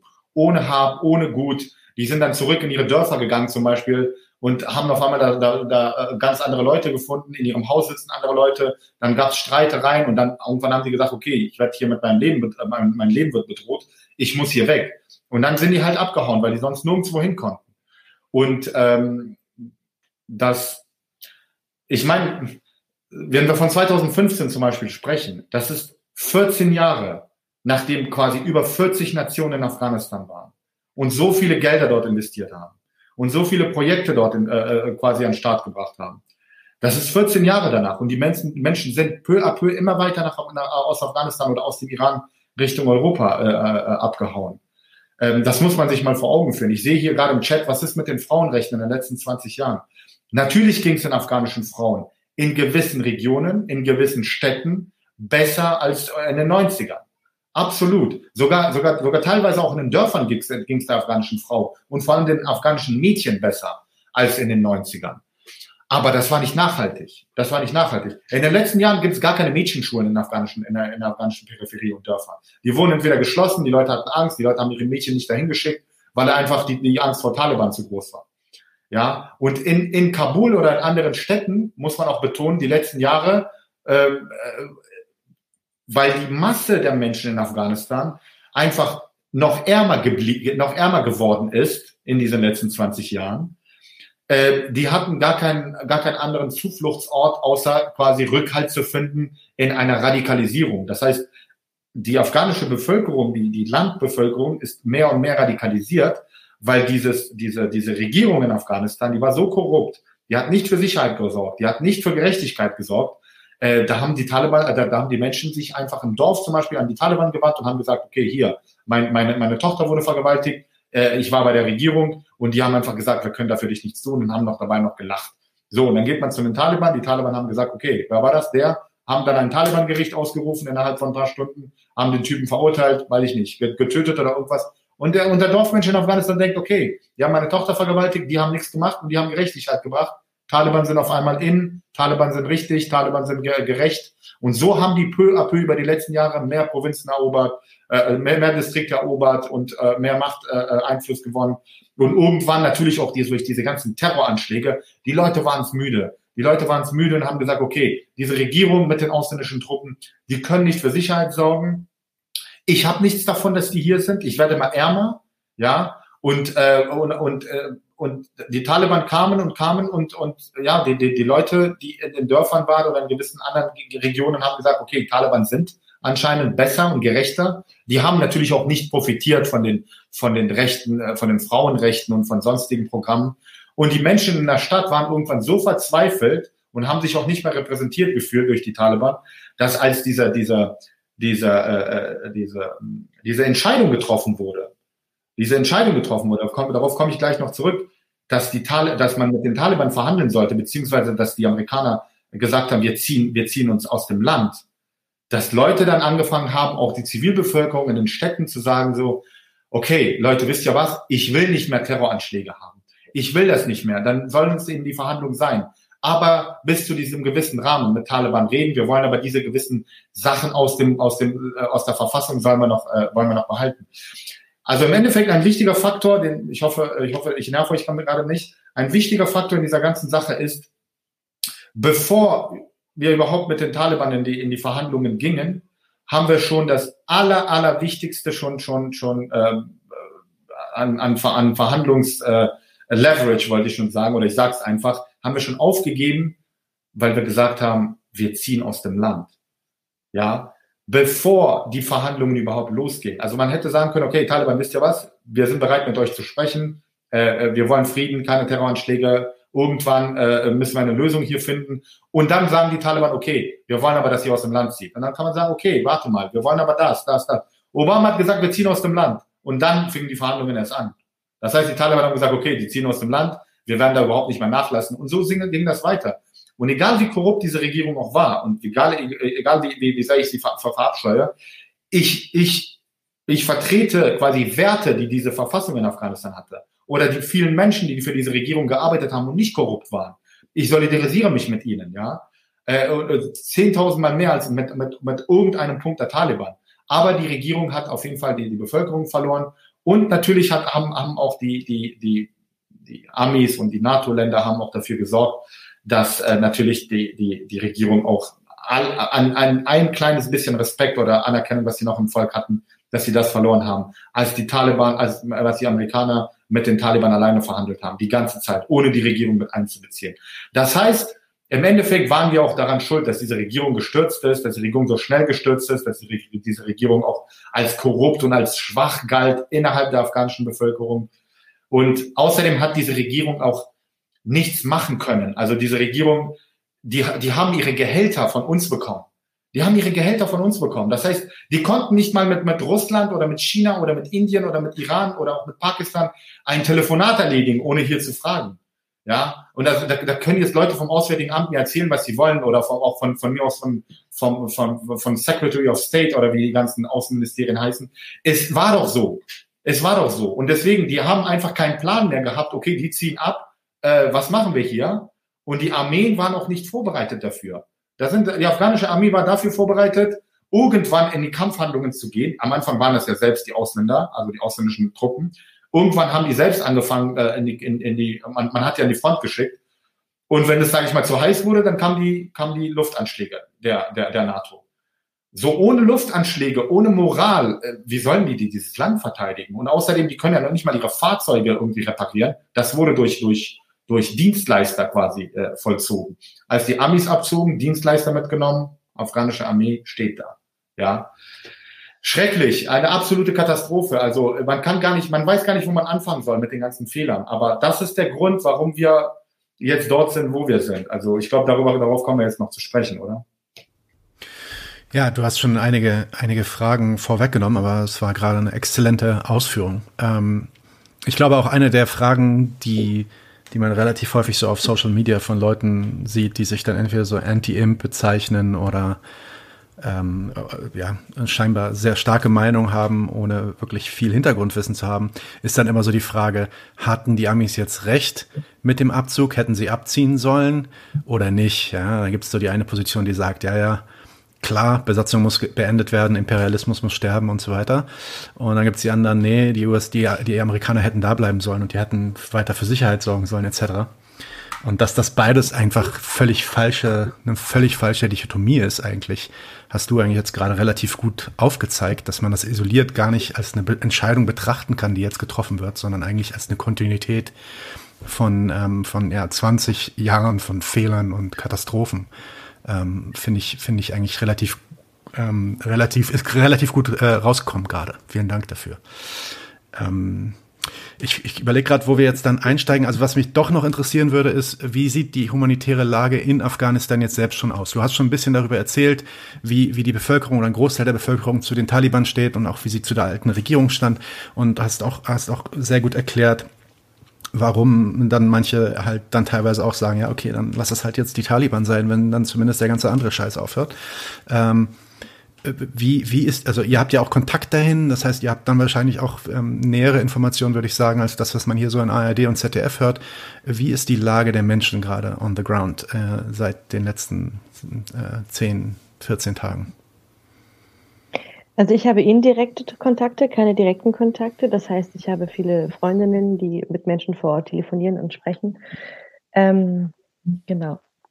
Und was ich so mitbekomme, ist, dass viele Menschen ähm, auch, also wirklich sehr viele Menschen auch warten. Also sie, sie, sie gehen in ihre Häuser und sie warten, weil sie sich einerseits schützen wollen, aber auch nicht wissen, wohin. Sie sind, das ist ja, das ist ja ein Gefängnis, gerade Afghanistan. Du kommst nicht weg. Auch wenn du gerade Privilegien hast, auch wenn du Kontakte ins Ausland hast, auch wenn all das hast, du kommst gerade nicht weg. Also es wird alles irgendwie runtergefahren, äh, viele Geschäfte haben zugemacht, es gibt äh, Grundnahrungsmittel äh, von StraßenverkäuferInnen. Aber die Menschen verstecken sich und warten ab, weil sie selber auch nicht wirklich, also sie haben wahnsinnig viel Angst. Es sind ganz viele Menschen aufgewachsen oder waren als Kinder in Afghanistan, als die Taliban ähm, so regiert haben. Das heißt, sie haben eine Erinnerung, sie haben eine Vermutung und gleichzeitig warten sie auch ab, weil sie gar keine andere Wahl haben. Ähm, das ist das, was bei mir so äh, angekommen ist. Und sie trauen auch den Taliban nicht, also diejenigen, die den Taliban gegenüber kritisch sind. Ich habe keinen direkten Bezug zu Menschen, die das begrüßen. Ich verstehe das, ich, wirklich, ich verstehe, das ist unglaublich viel Sehnsucht nach Ordnung und irgendeine Art, weil das, die Taliban fühlen sich an wie das kleinere Übel, weil irgendwie kann man sich auf sie verlassen. Also sie haben quasi also man kann ihnen mehr vertrauen als vielen anderen. Man weiß, man weiß zumindest, was kommen wird. Ne? Also ja, schon mal irgendwie erlebt, schon. Irgendwie. Ja. Genau. Und so, so verstehe ich für mich äh, diese pro äh, hm. talibanischen Bewegungen und gleichzeitig auch, weil sie keine andere Wahl haben auf den Dörfern. So, ne? Klar, ähm, ja. ja, und dann gibt es die Menschen, die, wie wir auf den Bildern gesehen haben, irgendwie versuchen wegzukommen und dann ihr Leben riskieren. Das gibt es auch. Die Menschen kannte ich aber nicht, auch nicht indirekt. Kawa, wie sieht es bei dir aus? Ja, ich ja, habe hab persönlich Kontakt. Kontakt. Das halt gerade so. So. Äh, krasses ja. Echo gerade. Ja, Echo, genau. Äh, genau, jetzt geht's. Warte mal, ich schalte. Ja, ich, das war ein Zufall. Ja, äh, red weiter, genau. Ähm, ich habe persönlichen Kontakt mit Leuten, ich habe persönlichen Kontakt mit ehemaligen Ortskräften ähm, und auch mit, mit, mit anderen Freunden, die auch in den letzten Jahren auch dort tätig waren äh, aus Deutschland und die auch äh, ja, äh, auch mich, mich ständig auf dem Laufenden halten, wie es halt äh, den, deren Freunden halt geht und dadurch durch die Arbeit mit den, mit den Menschen, die in den letzten Jahren äh, nach Deutschland gekommen sind, ähm, habe ich natürlich auch, erfahre ich auch über sie halt, wie es deren Familienmitgliedern geht, etc. Also ich kann, ich kann dem nur hinzufügen noch, die, die Leute, die Leute in den Dörfern, die, äh, die, die sind halt schon auf eine gewisse Art und Weise, wahrscheinlich Männer, äh, zufrieden damit, dass die Taliban jetzt da sind. Die, die müssen sich von niemandem fürchten. Es ist irgendwie eine gewisse, ein gewisses Gewaltmonopol da. Obwohl da es auch keine großen Informationen gibt. Es ist halt nur so, okay, der Handel wird dort wieder betrieben und dort äh, können die Leute wieder sicher auf den Straßen halt rumlaufen. Es gibt momentan keine Terroranschläge, bla bla bla. Ähm, die Leute, die ich aber persönlich kenne, die haben sehr große Angst. Die sind in Kabul, die verstecken sich, die trauen sich nicht raus, die, die sind ständig in Kontakt, die wollen raus, die wollen in, dieser, in dieses Evakuierungsprogramm. Äh, äh die, die, es wurde alles verpasst, die letzten Monate, ja, die rauszuholen. Ähm, äh, man hat eine Rede nach der, eine Ausrede nach der anderen gefunden ähm, das auf die afghanische Regierung zu schieben. Wir machen Büros auf und wir machen dies und wir sind in der Planung und doch nur bis 2019, dann doch bis 2013, äh, ab 2013 Verträge und und und äh, nur Bundeswehr und dann doch wieder auch andere äh, andere Angestellte. Also ist, äh, äh, die Leute haben große Angst und die wissen nicht, wie sie die Taliban einschätzen. Zumindest die Leute in den Dörfern Afghanistans, die haben die Taliban ja auch richtig kennengelernt. Zum Beispiel in, gewissen Dörfern, da haben die Taliban ja auch regiert in den letzten zehn Jahren oder in manchen Dörfern sogar in den letzten 15 Jahren. Aber die Menschen in der Stadt, die kennen die Taliban nicht und die haben keinen Bock auf die. Die haben einfach keinen Bock auf die. Die vielleicht die die die die, die, äh, der, der der ärmere Teil der Bevölkerung, vielleicht auch diese diese ähm, diese zurückgelassene äh, äh, Teil der Bevölkerung, diese, diese, diese äh, Teil der, dieser Teil der Bevölkerung, der vernachlässigt wurde in den letzten 20 Jahren. Vielleicht denken die sich, okay, vielleicht äh, jetzt unter den Taliban werde ich jetzt nicht einfach von, von jedem, jedem Menschen hier ausgeschimpft oder so, so, so, so schlimm behandelt. Und unter den Taliban bin ich vielleicht genauso viel wert wie jeder andere. Keine Ahnung, vielleicht denken die so. Aber diese junge Generation in Afghanistan, die auch natürlich auch äh, ähm, zu einer Zeit auf die Welt gekommen ist, die kennen die Taliban gar nicht. Die kennen nur, okay, ah, hier sind ausländische Soldaten, hier sind NGOs, hier gibt's äh, Afghanistan sucht den Superstar, ähm, hier gibt's, äh, äh, weiß ich nicht, Shopping Center, ähm, hier gibt's eine Coca-Cola-Fabrik, bla bla bla. Ähm, die kennen die Taliban nicht und ähm, die leben in großer Angst.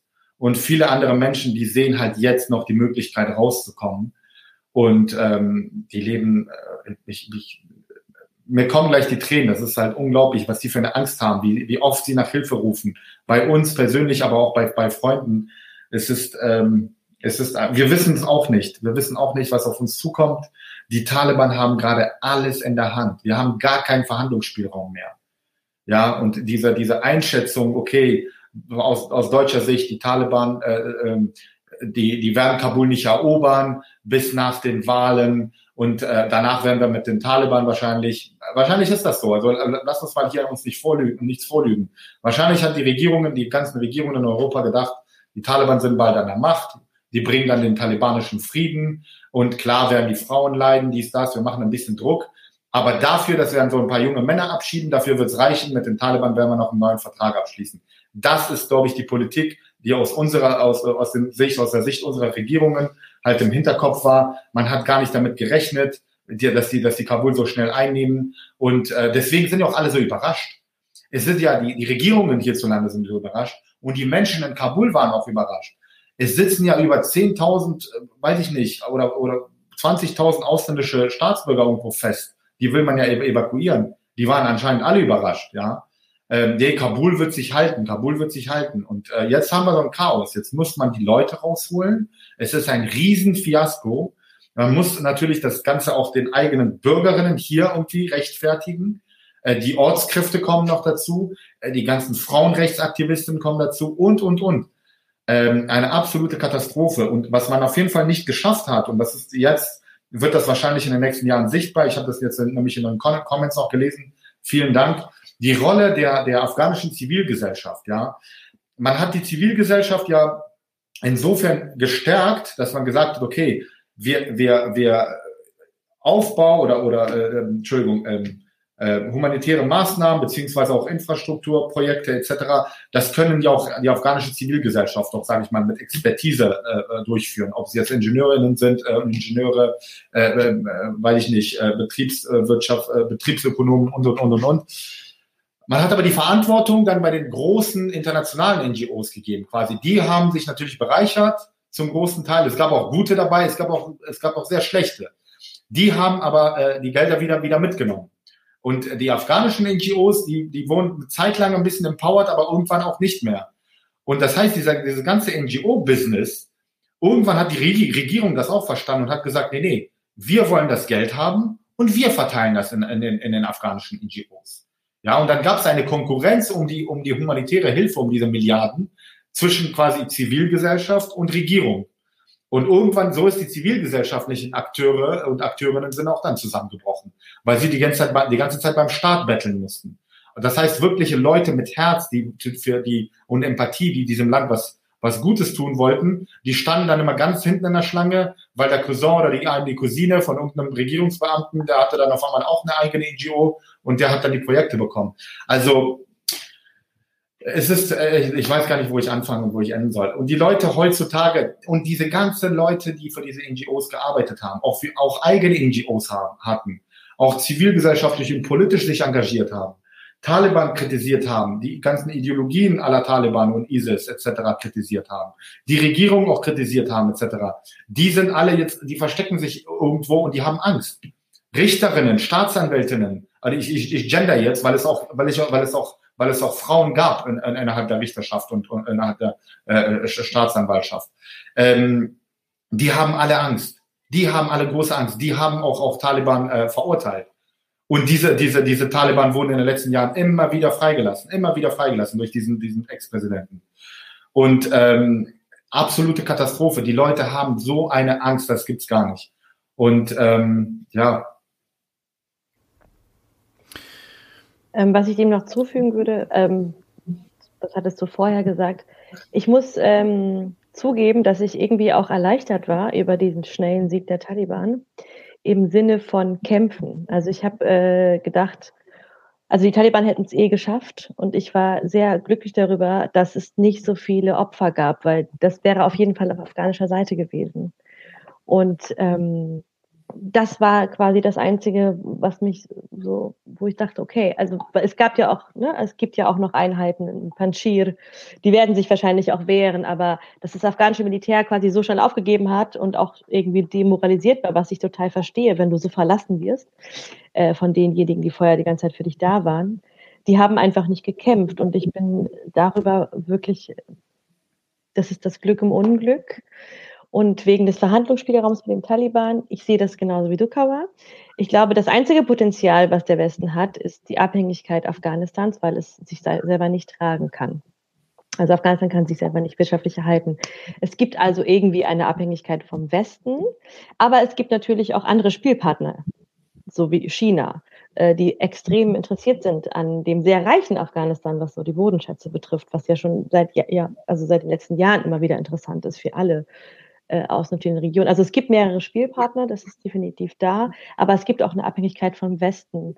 Und so schätze ich auch gerade diese ganze PR-Kampagne der Taliban ein, wenn sie sagen, nein, nein, wir lassen ja Frauen zur Schule gehen und wir machen dies und wir machen das.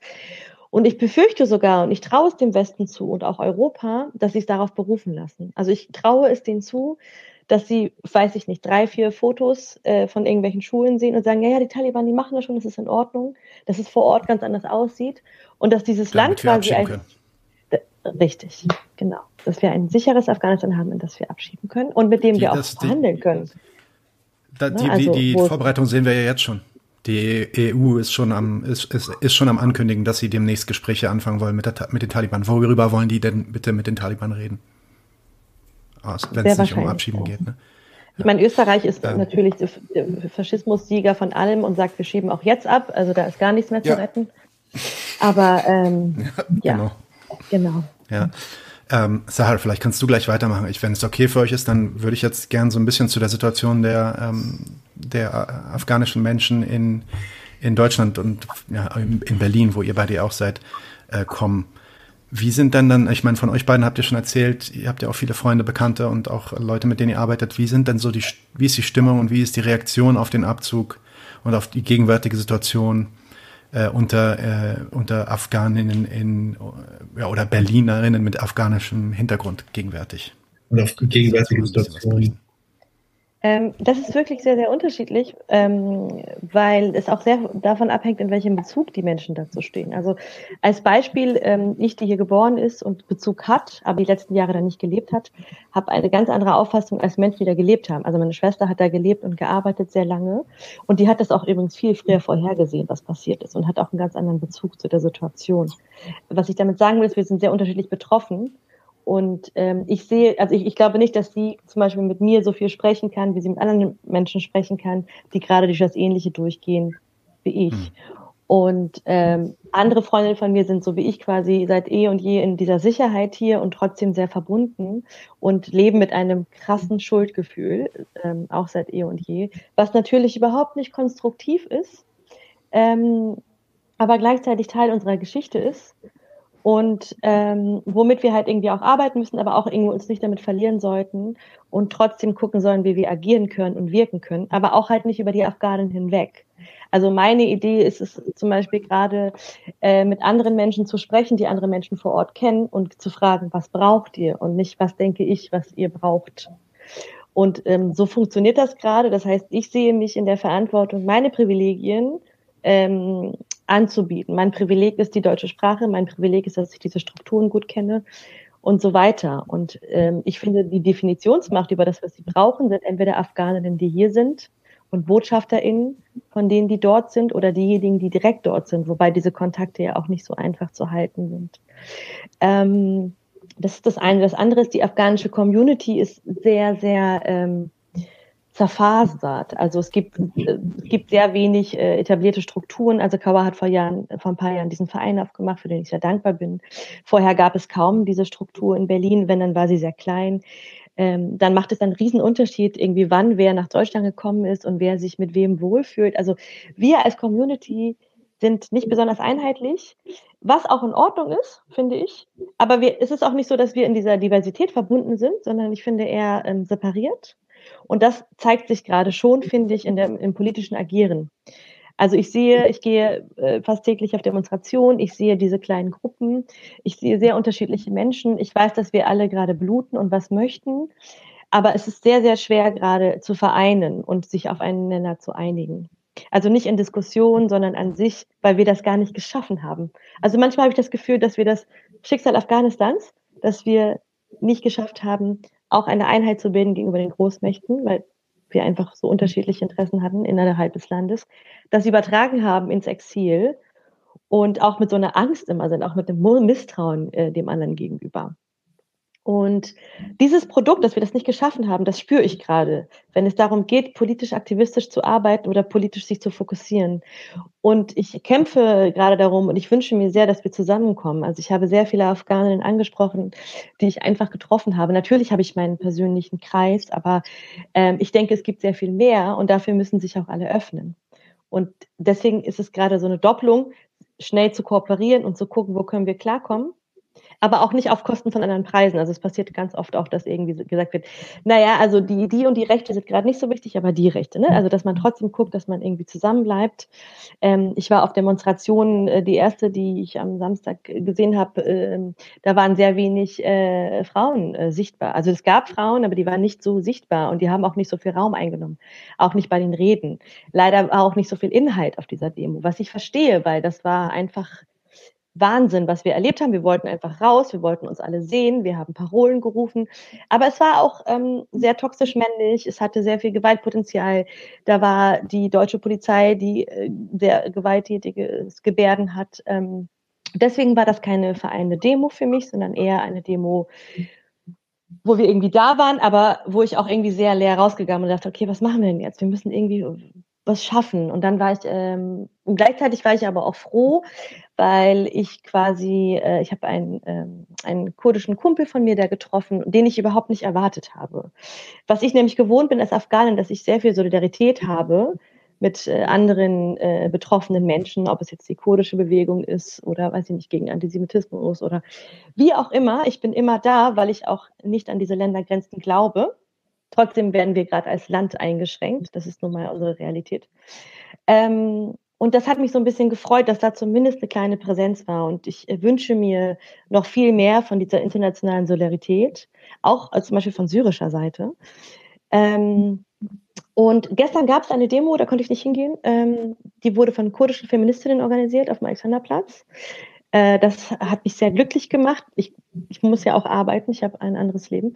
Ähm, da konnte ich nicht hingehen, aber diese, diese Dinge geben mir gerade sehr viel und ich äh, glaube auch, dass diese internationale Solidarität mit dem Zuhören von afghanischen Menschen unglaublich produktiv sein kann. Ähm, das ist das eine. Und das andere ist, es gibt zum Beispiel auch relativ viel Support von IranerInnen gegenüber Afghanerinnen. Ähm, was aber auch sehr schwierig ist, weil zum Beispiel auf der Demo, von der ich am Montag berichtet habe, die eher so einen queerfeministischen ähm, Rahmen hatte, äh, haben teilweise mehr iranische Menschen gesprochen als afghanische Menschen.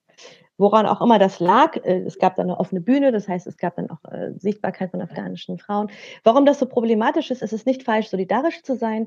Es ist nur ähm, schwierig, wenn quasi immer Stellvertretungen da sind. Äh, besonders von Menschen, die quasi eine sehr starke Verantwortung über Afghanen in ihrem eigenen Land tragen. Also ich wünsche mir dann auch immer eine ganz klare Positionierung Und ich glaube, es gibt sehr viele Arten von Hilfe, die viele Menschen leisten können. Aber es muss vielleicht nicht da, darin sein, Raum einzunehmen oder Definitionsmächte zu haben. Äh, das hat mich schon während der, ähm, äh, dass die Menschen hierher kommen mussten, sehr äh, fertig gemacht, dass sehr viele iranische UbersetzerInnen äh, eingesetzt worden sind, weil wir nun mal Farsi sprechen. Und ich persönlich hätte nicht gerne wieder eine iranische Person vor meiner Nase gehabt, wenn ich gerade aus dem Iran flüchte, vor der ich so viel Leid erfahren habe und die gerade auch profitiert von diesem Leid. Also das sind so Dinge, die sehe ich auch und da bleibe ich auch. Also ich wünsche mir einen gemeinsamen Nenner. Ich wünsche mir, dass wir zusammenkommen. Ähm, definitiv und dass wir uns mehr zuhören, als uns ähm, wegreden. Aber ich habe auch so bestimmte Ansprüche am Umgang, ob das jetzt irgendwie an die cis-männlichen Afghanen geht oder ob das jetzt an die iranische äh, Aktivistinnen geht und so. Ne? Ich habe da wirklich auch so meine äh, roten Linien, wo ich sage, da müssen wir jetzt aber mal einen Schub kriegen und das kriegen wir trotzdem gut hin. Kawa, willst du dazu irgendwas hinzufügen? Ich habe ein bisschen, ein bisschen den Faden verloren. Äh, okay. Wo waren wir gerade? Entschuldigung. Ich habe vieles mitbekommen, diese ganzen Demos und, und Solidarität etc. Sorry, aber Alle, alles gut. Lass mich, lass mich vielleicht einfach dir den, den Faden geben, indem ich einfach vielleicht die Folgefrage stelle. Und für mich, was mich interessiert, ist, ähm, äh, wir haben ja, also es ist im Endeffekt die gleiche Frage, aber anders formuliert. Was wir jetzt letztens gesehen haben, ist, dass äh, ähm, äh, hunderte Menschen aus Afghanistan schon ausgeflogen wurden, wobei gerade in Deutschland irgendwie in dem deutschen Flugzeug saßen irgendwie nur sieben Leute drin, weil anscheinend irgendwie die Leute nicht richtig auf einer Liste standen oder angemeldet waren. Ähm, und du bist ja derzeit auch am Arbeiten an einer Aktion Luftbrücke. Ich äh, share dazu mal ganz kurz ein Bild. Dazu gibt es dann auch eine Demo am kommenden Sonntag um 13 Uhr. Ähm, die heißt Afghanistan, Evacuate Afghanistan, Verantwortung übernehmen, Aufnahme jetzt. Ähm, wo findet die statt? Ich sehe das hier gerade nicht auf dem Flyer. Kannst du noch sagen, wo die stattfindet, äh, Kawa? Ähm, dafür müsste ich gleich auf mein Handy gucken, aber ich kann schon mal dazu was sagen. Okay. Ähm, die, äh, die Initiative, die wir gestartet haben, die heißt äh, äh, Luftbrücke für Afghanistan, Rettung aller gefährdeten Menschen. Ähm, die Jetzt bin ich ein bisschen verwirrt. Ah, ich, ich poste das mal hier. Äh, würde mich freuen, wenn Leute das noch unterzeichnen. Wir haben innerhalb von drei Tagen 75.000 Unterschriften gesammelt. Ähm, echt, äh, echt cool, dass da viele Leute mitgemacht haben. Ich habe bei sowas selbst ab und zu mitgemacht, aber noch nie so eine Petition gestartet. Aber ähm, ja, wir wollen halt ähm, einfach die Aufmerksamkeit dahin bringen, dass, dass Deutschland dieser Verantwortung endlich nachkommen sollte die, äh, die Menschen, die für, für Deutschland gearbeitet haben, die Menschen, die äh, nicht nur hier für Bundeswehr, sondern an sich für die ganzen zivilgesellschaftlichen Organisationen, für Institutionen, für Ministerien, äh, die müssen evakuiert werden. Aber auch Menschen, die äh, sich für Demokratie und Menschenrechte und Frauenrechte eingesetzt haben, Minderheiten, sexuelle Minderheiten, religiöse Minderheiten, die echt in akuter Lebensgefahr sind, JournalistInnen, WissenschaftlerInnen, und, und, und, das könnt ihr dann auf unserem, auf unseren, ähm, äh, auf unserer Petition durchlesen. Für diese Menschen haben wir äh, diese Petition gestartet, äh, gestartet und wir sind in enger Verbindung, äh, ständig, täglich fast, mit äh, anderen Menschen, die genauso ähm, ja um das Leben ihrer Freunde, Freundinnen und Mitarbeiterinnen halt fürchten, ehemaligen Mitarbeiterinnen, mit, also mit politischen Stiftungen und sämtlichen anderen großen internationalen und deutschen NGOs, die wirklich noch, noch, noch mit dem Herzen an Afghanistan verbunden sind, äh, wollen wir natürlich diese Menschen halt äh, versuchen äh, zu retten und, und auch äh, hier aktivistisch politischen Druck auszuüben auf die Bundesregierung, damit halt äh, alles Mögliche dafür getan wird, dass diese Menschen gerettet werden. Und wir wollen uns natürlich auch nicht da, dafür äh, einsetzen, dass das Ganze nur aus, aus Kabul geschieht, sondern auch wirklich, dass, dass sich dafür eingesetzt wird, dass äh, äh, aus anderen Städten auch. Also gerade Menschen zum Beispiel in, in, in Herat oder in, in Mazar Sharif, also gerade der Norden, das ist ja so eher so das Gebiet, wo, wo viel, viel Bundeswehrpräsenz war. Äh, die Menschen kommen da nicht raus. Die können weder in die, äh, in die Nachbarländer Usbekistan und Tadschikistan reisen, noch nach Kabul reisen. Äh, aus Herat kommt man normalerweise, äh, ist man immer mit, mit Flugzeug nach Kabul geflogen. Jetzt ist es, muss man halt über den kompletten Süden nach Kandahar und dann nach nach Kabul mit dem Auto. Also es, es ist un unglaublich schwer. Wir wollen natürlich, dass die Bundesregierung sich dafür einsetzt, dass auch diese Menschen in Drittstaaten äh, äh, gelangen und von dort aus dann nach Deutschland äh, fliegen können. Und natürlich wollen wir nicht nur, dass wir diese, damit, damit dieser, diese Chaos-Situation wir äh, nicht ständig vor, vor Augen haben, diese Menschen müssen auch sicher äh, zum Kabuler Flughafen gebracht werden. Und unsere Aktion ähm, soll jetzt nicht darauf beruhen, dass wir das Ganze in den nächsten zwei Tagen oder in den nächsten zwei Wochen wollen, sondern äh, egal wie lange das dauert, auch wenn es ein halbes Jahr lang dauert, diese Menschen müssen evakuiert werden. Die haben einfach ihr Leben riskiert, die haben sich für etwas eingesetzt ähm, und ähm, Deutschland hat die Verantwortung, die rauszuholen. Deutschland hat die letzten Monate das komplett vermasselt ja, und wie ich schon sagte, immer wieder Entschuldigungen gesucht und äh, das Ministerium muss das so machen und wir können ja nicht alle aufnehmen und Afghanistan stellt ja kein Ausreisevisum aus. Also was für ein Schwachsinn. Afghanistan hat noch nie ein Ausreisevisum ausgestellt. Also wie, wie kann man sowas überhaupt äh, vor den Medien behaupten? Und, und, und, aber dieses, diese, diese, diese ganze Unfähigkeit, die sieht man ja jetzt. Und äh, das hätte viel früher passieren sollen, äh, dass man die Menschen äh, da, da evakuiert, diese Büros, die man hätte einrichten sollen, es ist nicht geschehen. Aber genug vom Blame Game. Jetzt muss alles dafür gemacht werden, dass diese Menschen gerettet werden. Ja. Und dann natürlich bei dieser, bei dieser Petition hört der, der ganze Spaß nicht auf. Also unsere Organisation und auch äh, ein Verband, wo wir auch, äh, den, den wir mitgegründet haben, unsere, und da haben wir auch andere Forderungen, dass auf jeden Fall die humanitäre Hilfe für, für, äh, für Afghanistan weitergeleistet wird. Ja, dass auf jeden Fall auf, auf internationaler Ebene UNA, UNAMA muss weiter gestärkt werden und weiter halt quasi diese Menschenrechtsverletzungen in Afghanistan monitoren. Und ähm, es muss auch auf jeden Fall sehr vieles noch aufgearbeitet werden in Deutschland. Also wenn man 20 Jahre lang dort war, dann wollen wir auch eine unabhängige Kommission hier in Deutschland, überparteiliche Kommission haben, mit der afghanischen Diaspora, mit Sitzen für sie, damit man das Ganze auch mal ein bisschen aufarbeitet. Was ist da passiert 20 Jahre lang? Ja, äh, das ist sehr, sehr wichtig wir wollen auch und äh, äh, wir wollen uns auch dafür einsetzen, dass wir dieses Narrativ ändern. Also es reicht, dass andere über Afghanistan sprechen, über Menschen aus Afghanistan äh, quasi äh, Entscheidungen treffen und am Ende sagen, ja, ihr seid doch selber schuld und auch es geht nicht mit 40 Jahre lang oder 100 Jahre lang mit den Briten und Russen und jetzt mit, den, mit der internationalen Gemeinschaft. Ich meine, wie lange sollen wir uns das denn noch anhören? Ja, die kommen und hinterlassen ein, ein, ein verwüstetes Land und gehen wieder und am Ende sagen die, ja, die, die sind ja selbst schuld. Ja, also das, das, das muss aufhören. Sowohl in Afghanistan braucht es eine internationale, internationale Solidarität und internationale Kooperation zur Unterstützung Afghanistans und, und es muss auch aufgehört werden mit dieser Demütigung, ja, über Jahrzehnte. Ja, diese Demütigung von afghanischen Menschen in Pakistan, in Iran, in der Türkei, innerhalb Europas. Es muss aufhören. Es muss damit einfach aufhören. Und ich hoffe, wir nehmen dieses Momentum mit. So traurig es klingt, ich hoffe, dass die, die Diaspora damit macht. Ich hoffe, dass auch die afghanische Zivilgesellschaft in Afghanistan, die jungen Leute auferstehen und sich das nicht gefallen lassen. Äh, die Taliban, die können die ja nicht alle erschießen. Das geht nicht. Die können vielleicht 100 Leute erschießen, aber nicht alle. Also ich will die jetzt nicht motivieren, auf die Straßen zu gehen, um, um erschossen zu werden. Aber das machen die Leute hier gerade. Das machen Leute gerade, und wir müssen uns mit denen solidarisieren.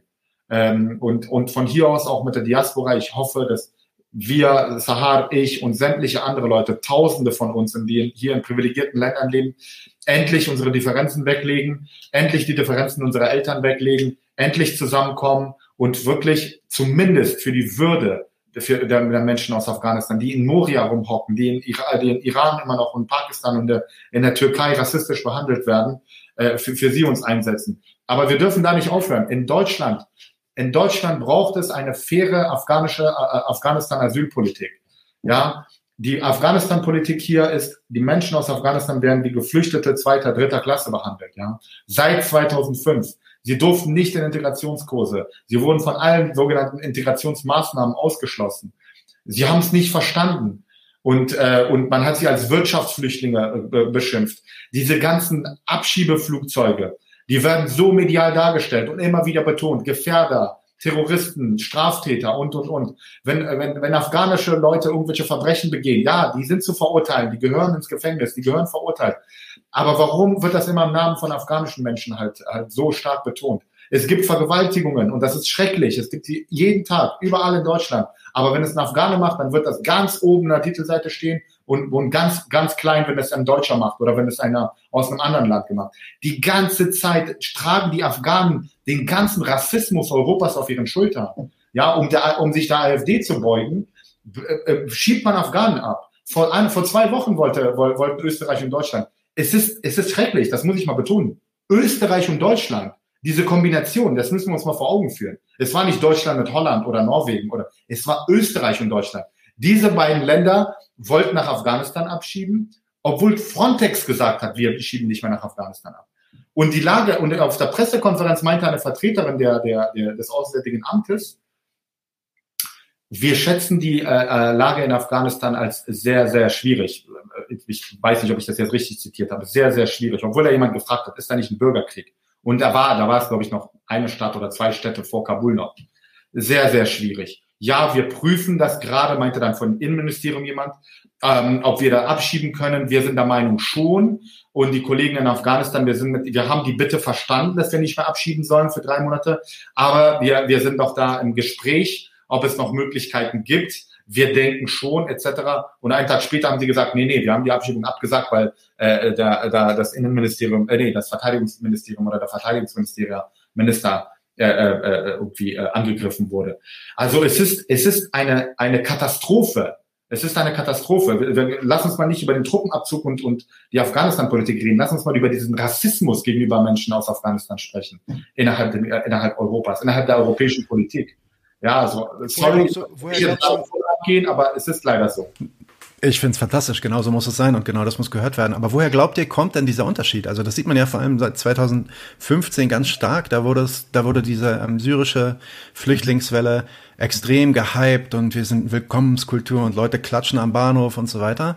Ähm, und es wurde eigentlich, es ging komplett in den Medien unter, dass natürlich auch gleichzeitig viele, viele Menschen aus Afghanistan gekommen sind und dass die aber aufenthaltsmäßig völlig anders behandelt wurden. Also gar keine Chance teilweise hatten auf Asyl, sondern nur geduldet wurden, eine Duldung nach der anderen, Jahr für Jahr. Ähm, äh, und, und wie du das auch schon gerade beschreibst, also das ist eines der Länder, wo eigentlich die, ja, der Konflikt am konstantesten irgendwie raged. Und trotzdem wird da konstant hin abgeschoben und trotzdem äh, werden, werden Leute auf Flugzeuge gesetzt, selbst in Situationen, wo eigentlich schon klar ist, ey, da, das sind gerade die Taliban vor der Haustür und er schickt da trotzdem noch Leute hin.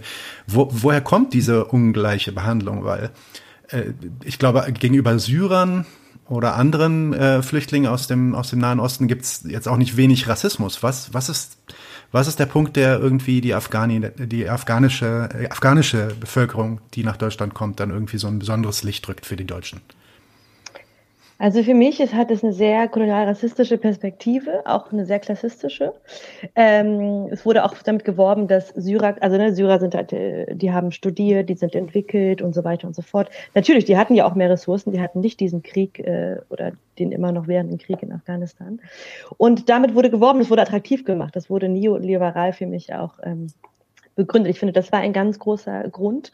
Und dann gab es halt diesen Kriegsausbruch, der äh, medial irgendwie verbreitet worden ist und es gab diese Solidaritätsgefühle für alle. Und so konnte halt auch die Legitimität gewonnen werden. Und da kamen ja auch Familien, was ja auch nochmal einen anderen christlichen, äh, heteronormativen Wert hat.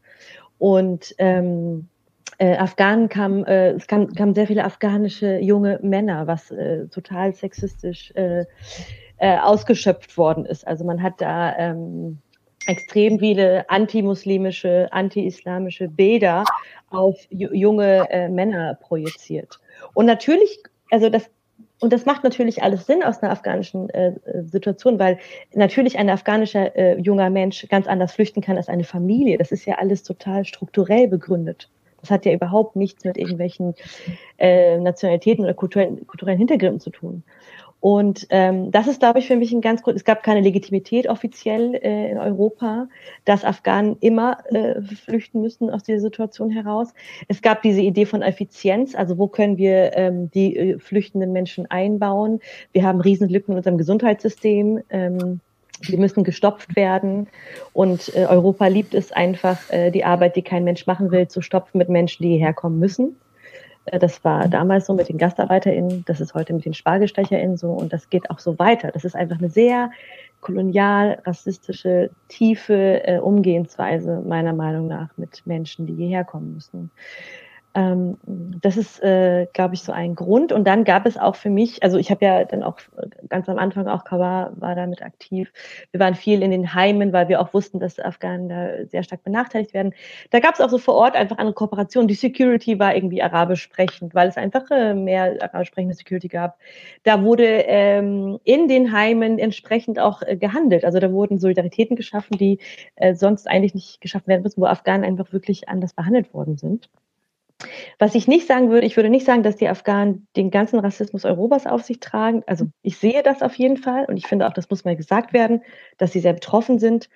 Aber ich ähm, sehe auch viele andere Menschen, die muslimisch gelesen werden, sind besonders äh, männlich gelesen werden, dass die mit extrem viel Gewaltprojektion äh, das erdulden müssen. Ob das jetzt PalästinenserInnen sind, ob das jetzt irgendwie SyrerInnen sind, ob das Libanesen sind. Also alles, was so unter arabisch, äh, muslimisch gelesen wird. Und dann geht's ja weiter mit kurdisch, also je nach Abstufung, wie die Europäer sich das so vorstellen, in Hierarchien auch von Colorism ähm, wird das alles aufgeladen. Und ähm, was ich auf jeden Fall verstehe, ist, dass diese Idee ist, dass äh, diese ganzen afghanischen jungen Männer gekommen sind, die sich alle nicht benehmen können und die eine komplette Gefahr für Deutschland. Dieses Narrativ ist was sehr afghan-spezifisches, das finde ich auch. Also das kann ich total unterstützen. Äh, außerdem muss ich das jetzt auch noch in den Kommentaren lesen, diese unglaublich rassistischen äh, Dinge. Haben wir, schon, haben wir schon weggeblockt. Alles gut. Dankeschön. Ähm, Danke. Genau, das ist die, so mein Eindruck äh, bei dieser Unterscheidung. Äh, ach ja, genau. Es gab einfach keinen Wert, der auszuschöpfen war für die Weißen, also für die Europäerinnen in Deutschland. Und äh, deswegen hat man in die Afghanen nicht investiert und in die Syrerinnen schon, glaube ich. Sehr neoliberale. Okay. Ja, ich, ich, glaub, ich glaube, was vielleicht auch eine Rolle spielt. Oh, jetzt habe ich wieder ein Echo. Ähm, ich weiß nicht, wie ihr das seht. Vielleicht liegt es auch daran, dass die Bundeswehr selbst, Deutschland selbst in Afghanistan war und das ja eigentlich von vornherein, also innerhalb der ersten zwei Jahre auch schon relativ klar wurde, dass es ein absoluter ähm, Versagernummer war und zu nichts führt und eigentlich nur noch mehr Leid erzeugt und dass das dann auch so eine Art von ja, wie soll man sagen, nicht, nicht wahrhaben wollen, dass wir, dass wir da was angestellt haben. Und diese Idee, dass wir eigentlich konstant immer zurückschicken können, ja, Afghanistan ist doch gut, Afghanistan ist doch gut, ähm, vielleicht auch ein bisschen damit verbunden, ähm, dass man sich der eigenen Verantwortung da eigentlich, also noch, noch ganz anders als in Syrien, ne? Also in Syrien natürlich, natürlich kann man da auch über die europäische Verantwortung reden, aber halt nicht mit Bodentruppen ähm, in Syrien, die dafür gesorgt haben, dass, dass die Invasion stattfindet.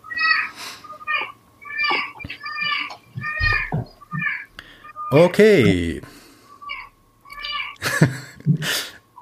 da heißt, da will jemand schlafen gehen, glaube ich. Okay, ich, ich denke. Ich ähm, wollte noch eine, einen Kommentar ja. einfach hier laut aussprechen, was ich gerade sehr begrüße, ist ähm, nochmal den Hinweis, dass auch ähm, äh, schwarze Menschen, auch asiatisch äh, Musliminnen, auch sehr, sehr stark benachteiligt werden. Und das fand ich jetzt nochmal ganz wichtig, dass es nochmal auch von mir gesagt wird, weil ich das gerade äh, nicht mitgedacht habe.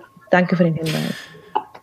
Yes. Ähm, genau. Ich, ich bin jetzt ein bisschen durch die Fragen durchgesprungen, weil das hat sich dann alles ein bisschen gemischt. So ist das manchmal. Ich möchte trotzdem jetzt noch die, das letzte Wort quasi euch überlassen. Vielleicht einen kleinen Appell, den hat der Kawa auch schon angefangen, ähm, darüber, was jetzt passieren muss.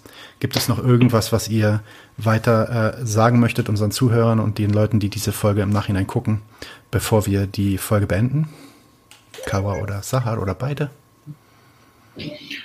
Ja, ich wollte auch nicht auf äh, kein Missverständnis hier auslösen. Ich meinte den Rassismus in der Asylpolitik. Also die, die Menschen aus Afghanistan sind, bilden die zweit, die drittgrößte Gruppe, je nachdem.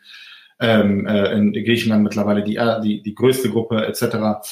Ähm, und dass man, dass man das Ganze auf ihren Schultern quasi äh, ausgebadet hat. Ja, immer wieder Abschiebungen, Ablehnungen und und und. Auch in dem Diskurs war das halt so. Also jetzt ich, ich vergleiche einfach nur so ein paar Länder: Iran, Irak, Syrien und Afghanistan in dementsprechend. Aber der Rassismus ist natürlich, gilt natürlich sehr vielen anderen Menschen und äh, aus anderen äh, Herkünften und, und Colors etc. Ähm, was ich als letztes noch sagen wollte, ist, ähm, ich würde mich freuen, wenn andere Menschen in Deutschland sich da mit, mit, dem, mit dem Struggle der afghanischen Menschen solidarisieren. Ich würde mich freuen, wenn die afghanischen Menschen in Deutschland sich auch mit anderen, anderen Struggles solidarisieren äh, jetzt gerade aus meiner eigenen Perspektive und aus der Arbeit von unserer Organisation und in, mit, in, in den Sachen, in denen, mit denen wir halt beschäftigt sind, wir müssen natürlich auch unsere Ressourcen dahingehend nutzen, dass wir das für die afghanische Community machen, aber äh, die, die ganzen äh, ähm, Alliances, die wissen, dass wir uns auch in anderen Sachen immer stets solidarisieren, auch auf politischer Ebene. Ich würde mir wünschen, dass Menschen äh, afghanischer Herkunft sich jetzt auch trauen und mit Medien sprechen und auch wirklich äh, auch sich so zusammenschließen, äh, gerade in diesen schwierigen Zeiten auch lautstark sind und dass das Ganze auch nachhaltig ist. Das ist super, super wichtig, ja, dass wir so ein Momentum jetzt mitnehmen. Ich glaube, wir sind alle enttäuscht. Es ist, es ist, es, uns bleibt nichts mehr anderes übrig. Also wohin sollen wir noch schauen? Ja, so nach 20 Jahren internationaler Gemeinschaft äh, und dieses im, im Stich lassen der, der Menschen aus Afghanistan in, in den eigenen Grenzen sowohl in Afghanistan und diese Bilder ähm, es ist Zeit, dass wir jetzt jetzt uns uns zusammenschließen und echt unsere Kämpfe anfangen und und äh, und und dann und bis bis nicht einfach Menschen äh, Menschenwürde hergestellt wird für Menschen aus Afghanistan. In und außerhalb Afghanistans sollten wir einfach nicht mehr echt in Ruhe schlafen. Das ist echt mein Wunsch so weil äh, jetzt, jetzt muss es, jetzt muss es kommen. Wir haben die Möglichkeit, wir sind privilegiert, wir leben hier, wir leben im Frieden und äh, wir können wenigstens das tun. Und es kommen noch härtere Zeiten auf uns zu. Äh, ein Taliban-Regime, ein wieder ein internationaler Stellvertreterkrieg, ob es jetzt heiß ist oder kalt, ob es darum gehen wird auf diplomatischer Ebene, dass gewisse Länder, den habe ich auch im Chat gesehen schon, Pakistan, China etc., Taliban anerkennen und auch die Augen verschließen vor den Menschenrechtsverletzungen, Russland und, und, und Iran, das sind ja schon Länder, die mit Taliban sprechen. Nicht nur wir sprechen mit Taliban, Deutschland, USA, Norwegen, sondern auch diese Länder. Ähm, wir müssen da ganz streng darauf aufpassen, dass wir auf internationaler Ebene da Druck ausüben für die Frauen, für die Minderheiten, für die jungen Leute, für die sonstigen äh, Menschen, die akut in Gefahr sind, für die in der Presse arbeiten oder, oder andere sexuelle äh, Orientierung haben etc. Also das, das würde ich mir wünschen. Ähm, Sonntag, 13 Uhr, äh, wahrscheinlich im Regierungsviertel, wird es noch eine Demo geben mit sehr, sehr vielen anderen Initiativen aus Berlin. Und ich hoffe, dass das sehr, sehr viele äh, äh, nicht-afghanische Menschen oder äh, ohne afghanischen Hintergrund dahin kommen, äh, sehr, sehr viele weiße Menschen auf jeden Fall und deutsche Menschen dahin kommen, weil äh, die brauchen wir jetzt, wir brauchen ihre Stimmen und, äh, und natürlich auch, dass die, dass die afghanische Community dorthin kommt und auch, äh, auch wirklich auch die Möglichkeit bekommt, auch zu sprechen, zu weinen und ihren Frust abzulassen und äh, ja, ihren Schmerz auch der Welt einfach äh, äh der Welt kundzutun. Ähm, und äh, ja, alle, die kommen können, bitte kommt dahin. Ähm, wer weiß, wie viel Zeitfenster wir noch haben, um uns mit, mit den Menschen in Afghanistan und den Menschen hier aus Afghanistan zu solidarisieren. Und das sollten wir tun. Und wir sollten bloß nicht zulassen, dass das Ganze wieder nach einer Woche aller Hashtags verschwindet und Solidarisierungsflaggen auf den Fotos etc. Wir sollten das mindestens bis zum Wahlkampf mit uns tragen. Das muss Wahlkampfthema bleiben, Afghanistan. Und darüber hinaus für die neue Bundesregierung wollen wir natürlich auch äh, äh, ja, weiter äh, Druck ausüben, dass Afghanistan nicht vergessen wird, wie in den letzten 40 Jahren oft der Fall gewesen ist.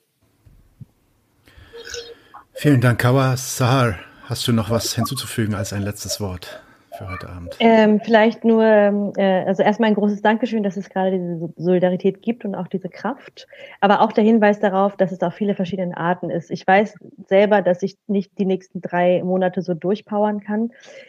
Muss vielleicht auch nicht, weil ich jetzt gerade akut Leute rausholen will und dann verschiebt sich das, aber ich, es gibt unterschiedliche Arten äh, von Unterstützung. Ich finde es wichtig, dass Unterstützung da ist. Gebt alles, was ihr könnt, aber passt auch auf euch auf. Vergesst uns bitte nicht, wenn die Fotos und die Bilder weg sind, wie Kawa das gesagt hat. Wenn ihr das irgendwie ehrlich meint, wenn ihr Verantwortung übernehmen möchtet mit eurem Leben, es fühlt sich auch wirklich gut an, da sein zu können und es ernst zu meinen dann ähm, bleibt bitte dran. Manchmal kann es eine Petition sein, manchmal kann es eine Demo sein, manchmal kann es, es kann alles sein. Aber seid bitte da und bleibt da, denn wir sind seit 40 Jahren alleine damit. Und wir haben das Recht auf Frieden und wir haben das Recht auf Ruhe. Und jetzt ist alles gekippt. Und wir brauchen sehr viel Zeit und Ressourcen, um überhaupt ein, ein, irgendein Level von, von Leben ähm, möglich zu machen in Afghanistan. Und auch auf diesen Demos, seid da mit eurer Wut und eurer Aktivität, aber auch mit euren Gefühlen. Also die Trauer darf dazu gehören die können wir teilen. Also das ist, finde ich, eine sehr starke Demo-Moral ähm, hier im, Deutschland, dass immer alle wütend sind. Wir sind auch alle traurig und wir brauchen auch die Verbindung. Und auch diesen Raum können wir schaffen. Es, ist, es darf dieser Raum da sein und wir sind all das. Und das wird uns auch weiter zusammenbringen, indem wir uns verbinden. Und ich wünsche mir das sehr. Ich wünsche mir sehr, dass ihr euch informiert. Ähm, ich weiß, dass sehr viele Kanäle gerade geschaltet sind. Es ist sehr einfach, an diese Informationen ranzukommen. Sucht euch eine Demo in der Woche aus. Es müssen nicht alle fünf sein. Sucht euch eine Sache aus, aber bleibt bitte dran und vergesst uns nicht. Dem habe ich auch nichts mehr hinzuzufügen, außer euch beiden zu sagen, vielen, vielen Dank für die viel Zeit. Das ist jetzt wirklich weit über anderthalb Stunden geworden. Es tut mir sehr leid. Ich hoffe, ihr könnt euch jetzt etwas ausruhen. Ähm, die nächsten Tage werden bestimmt auch nicht viel leichter. Vielen Dank, dass ihr so viel Zeit für uns geopfert habt. Vielen Dank für die vielen Insights, die ihr uns gegeben habt. Und ich hoffe, dass wir dazu auch in Kontakt bleiben können und auch in Zukunft nochmal vielleicht sprechen können, wie sich die Lage denn dann weiterentwickelt hat. Ja, vielen Dank auch. Damit, ja, vielen, vielen Dank fürs Zuhören. Und damit wünsche ich allen einen schönen Abend und wir sind out.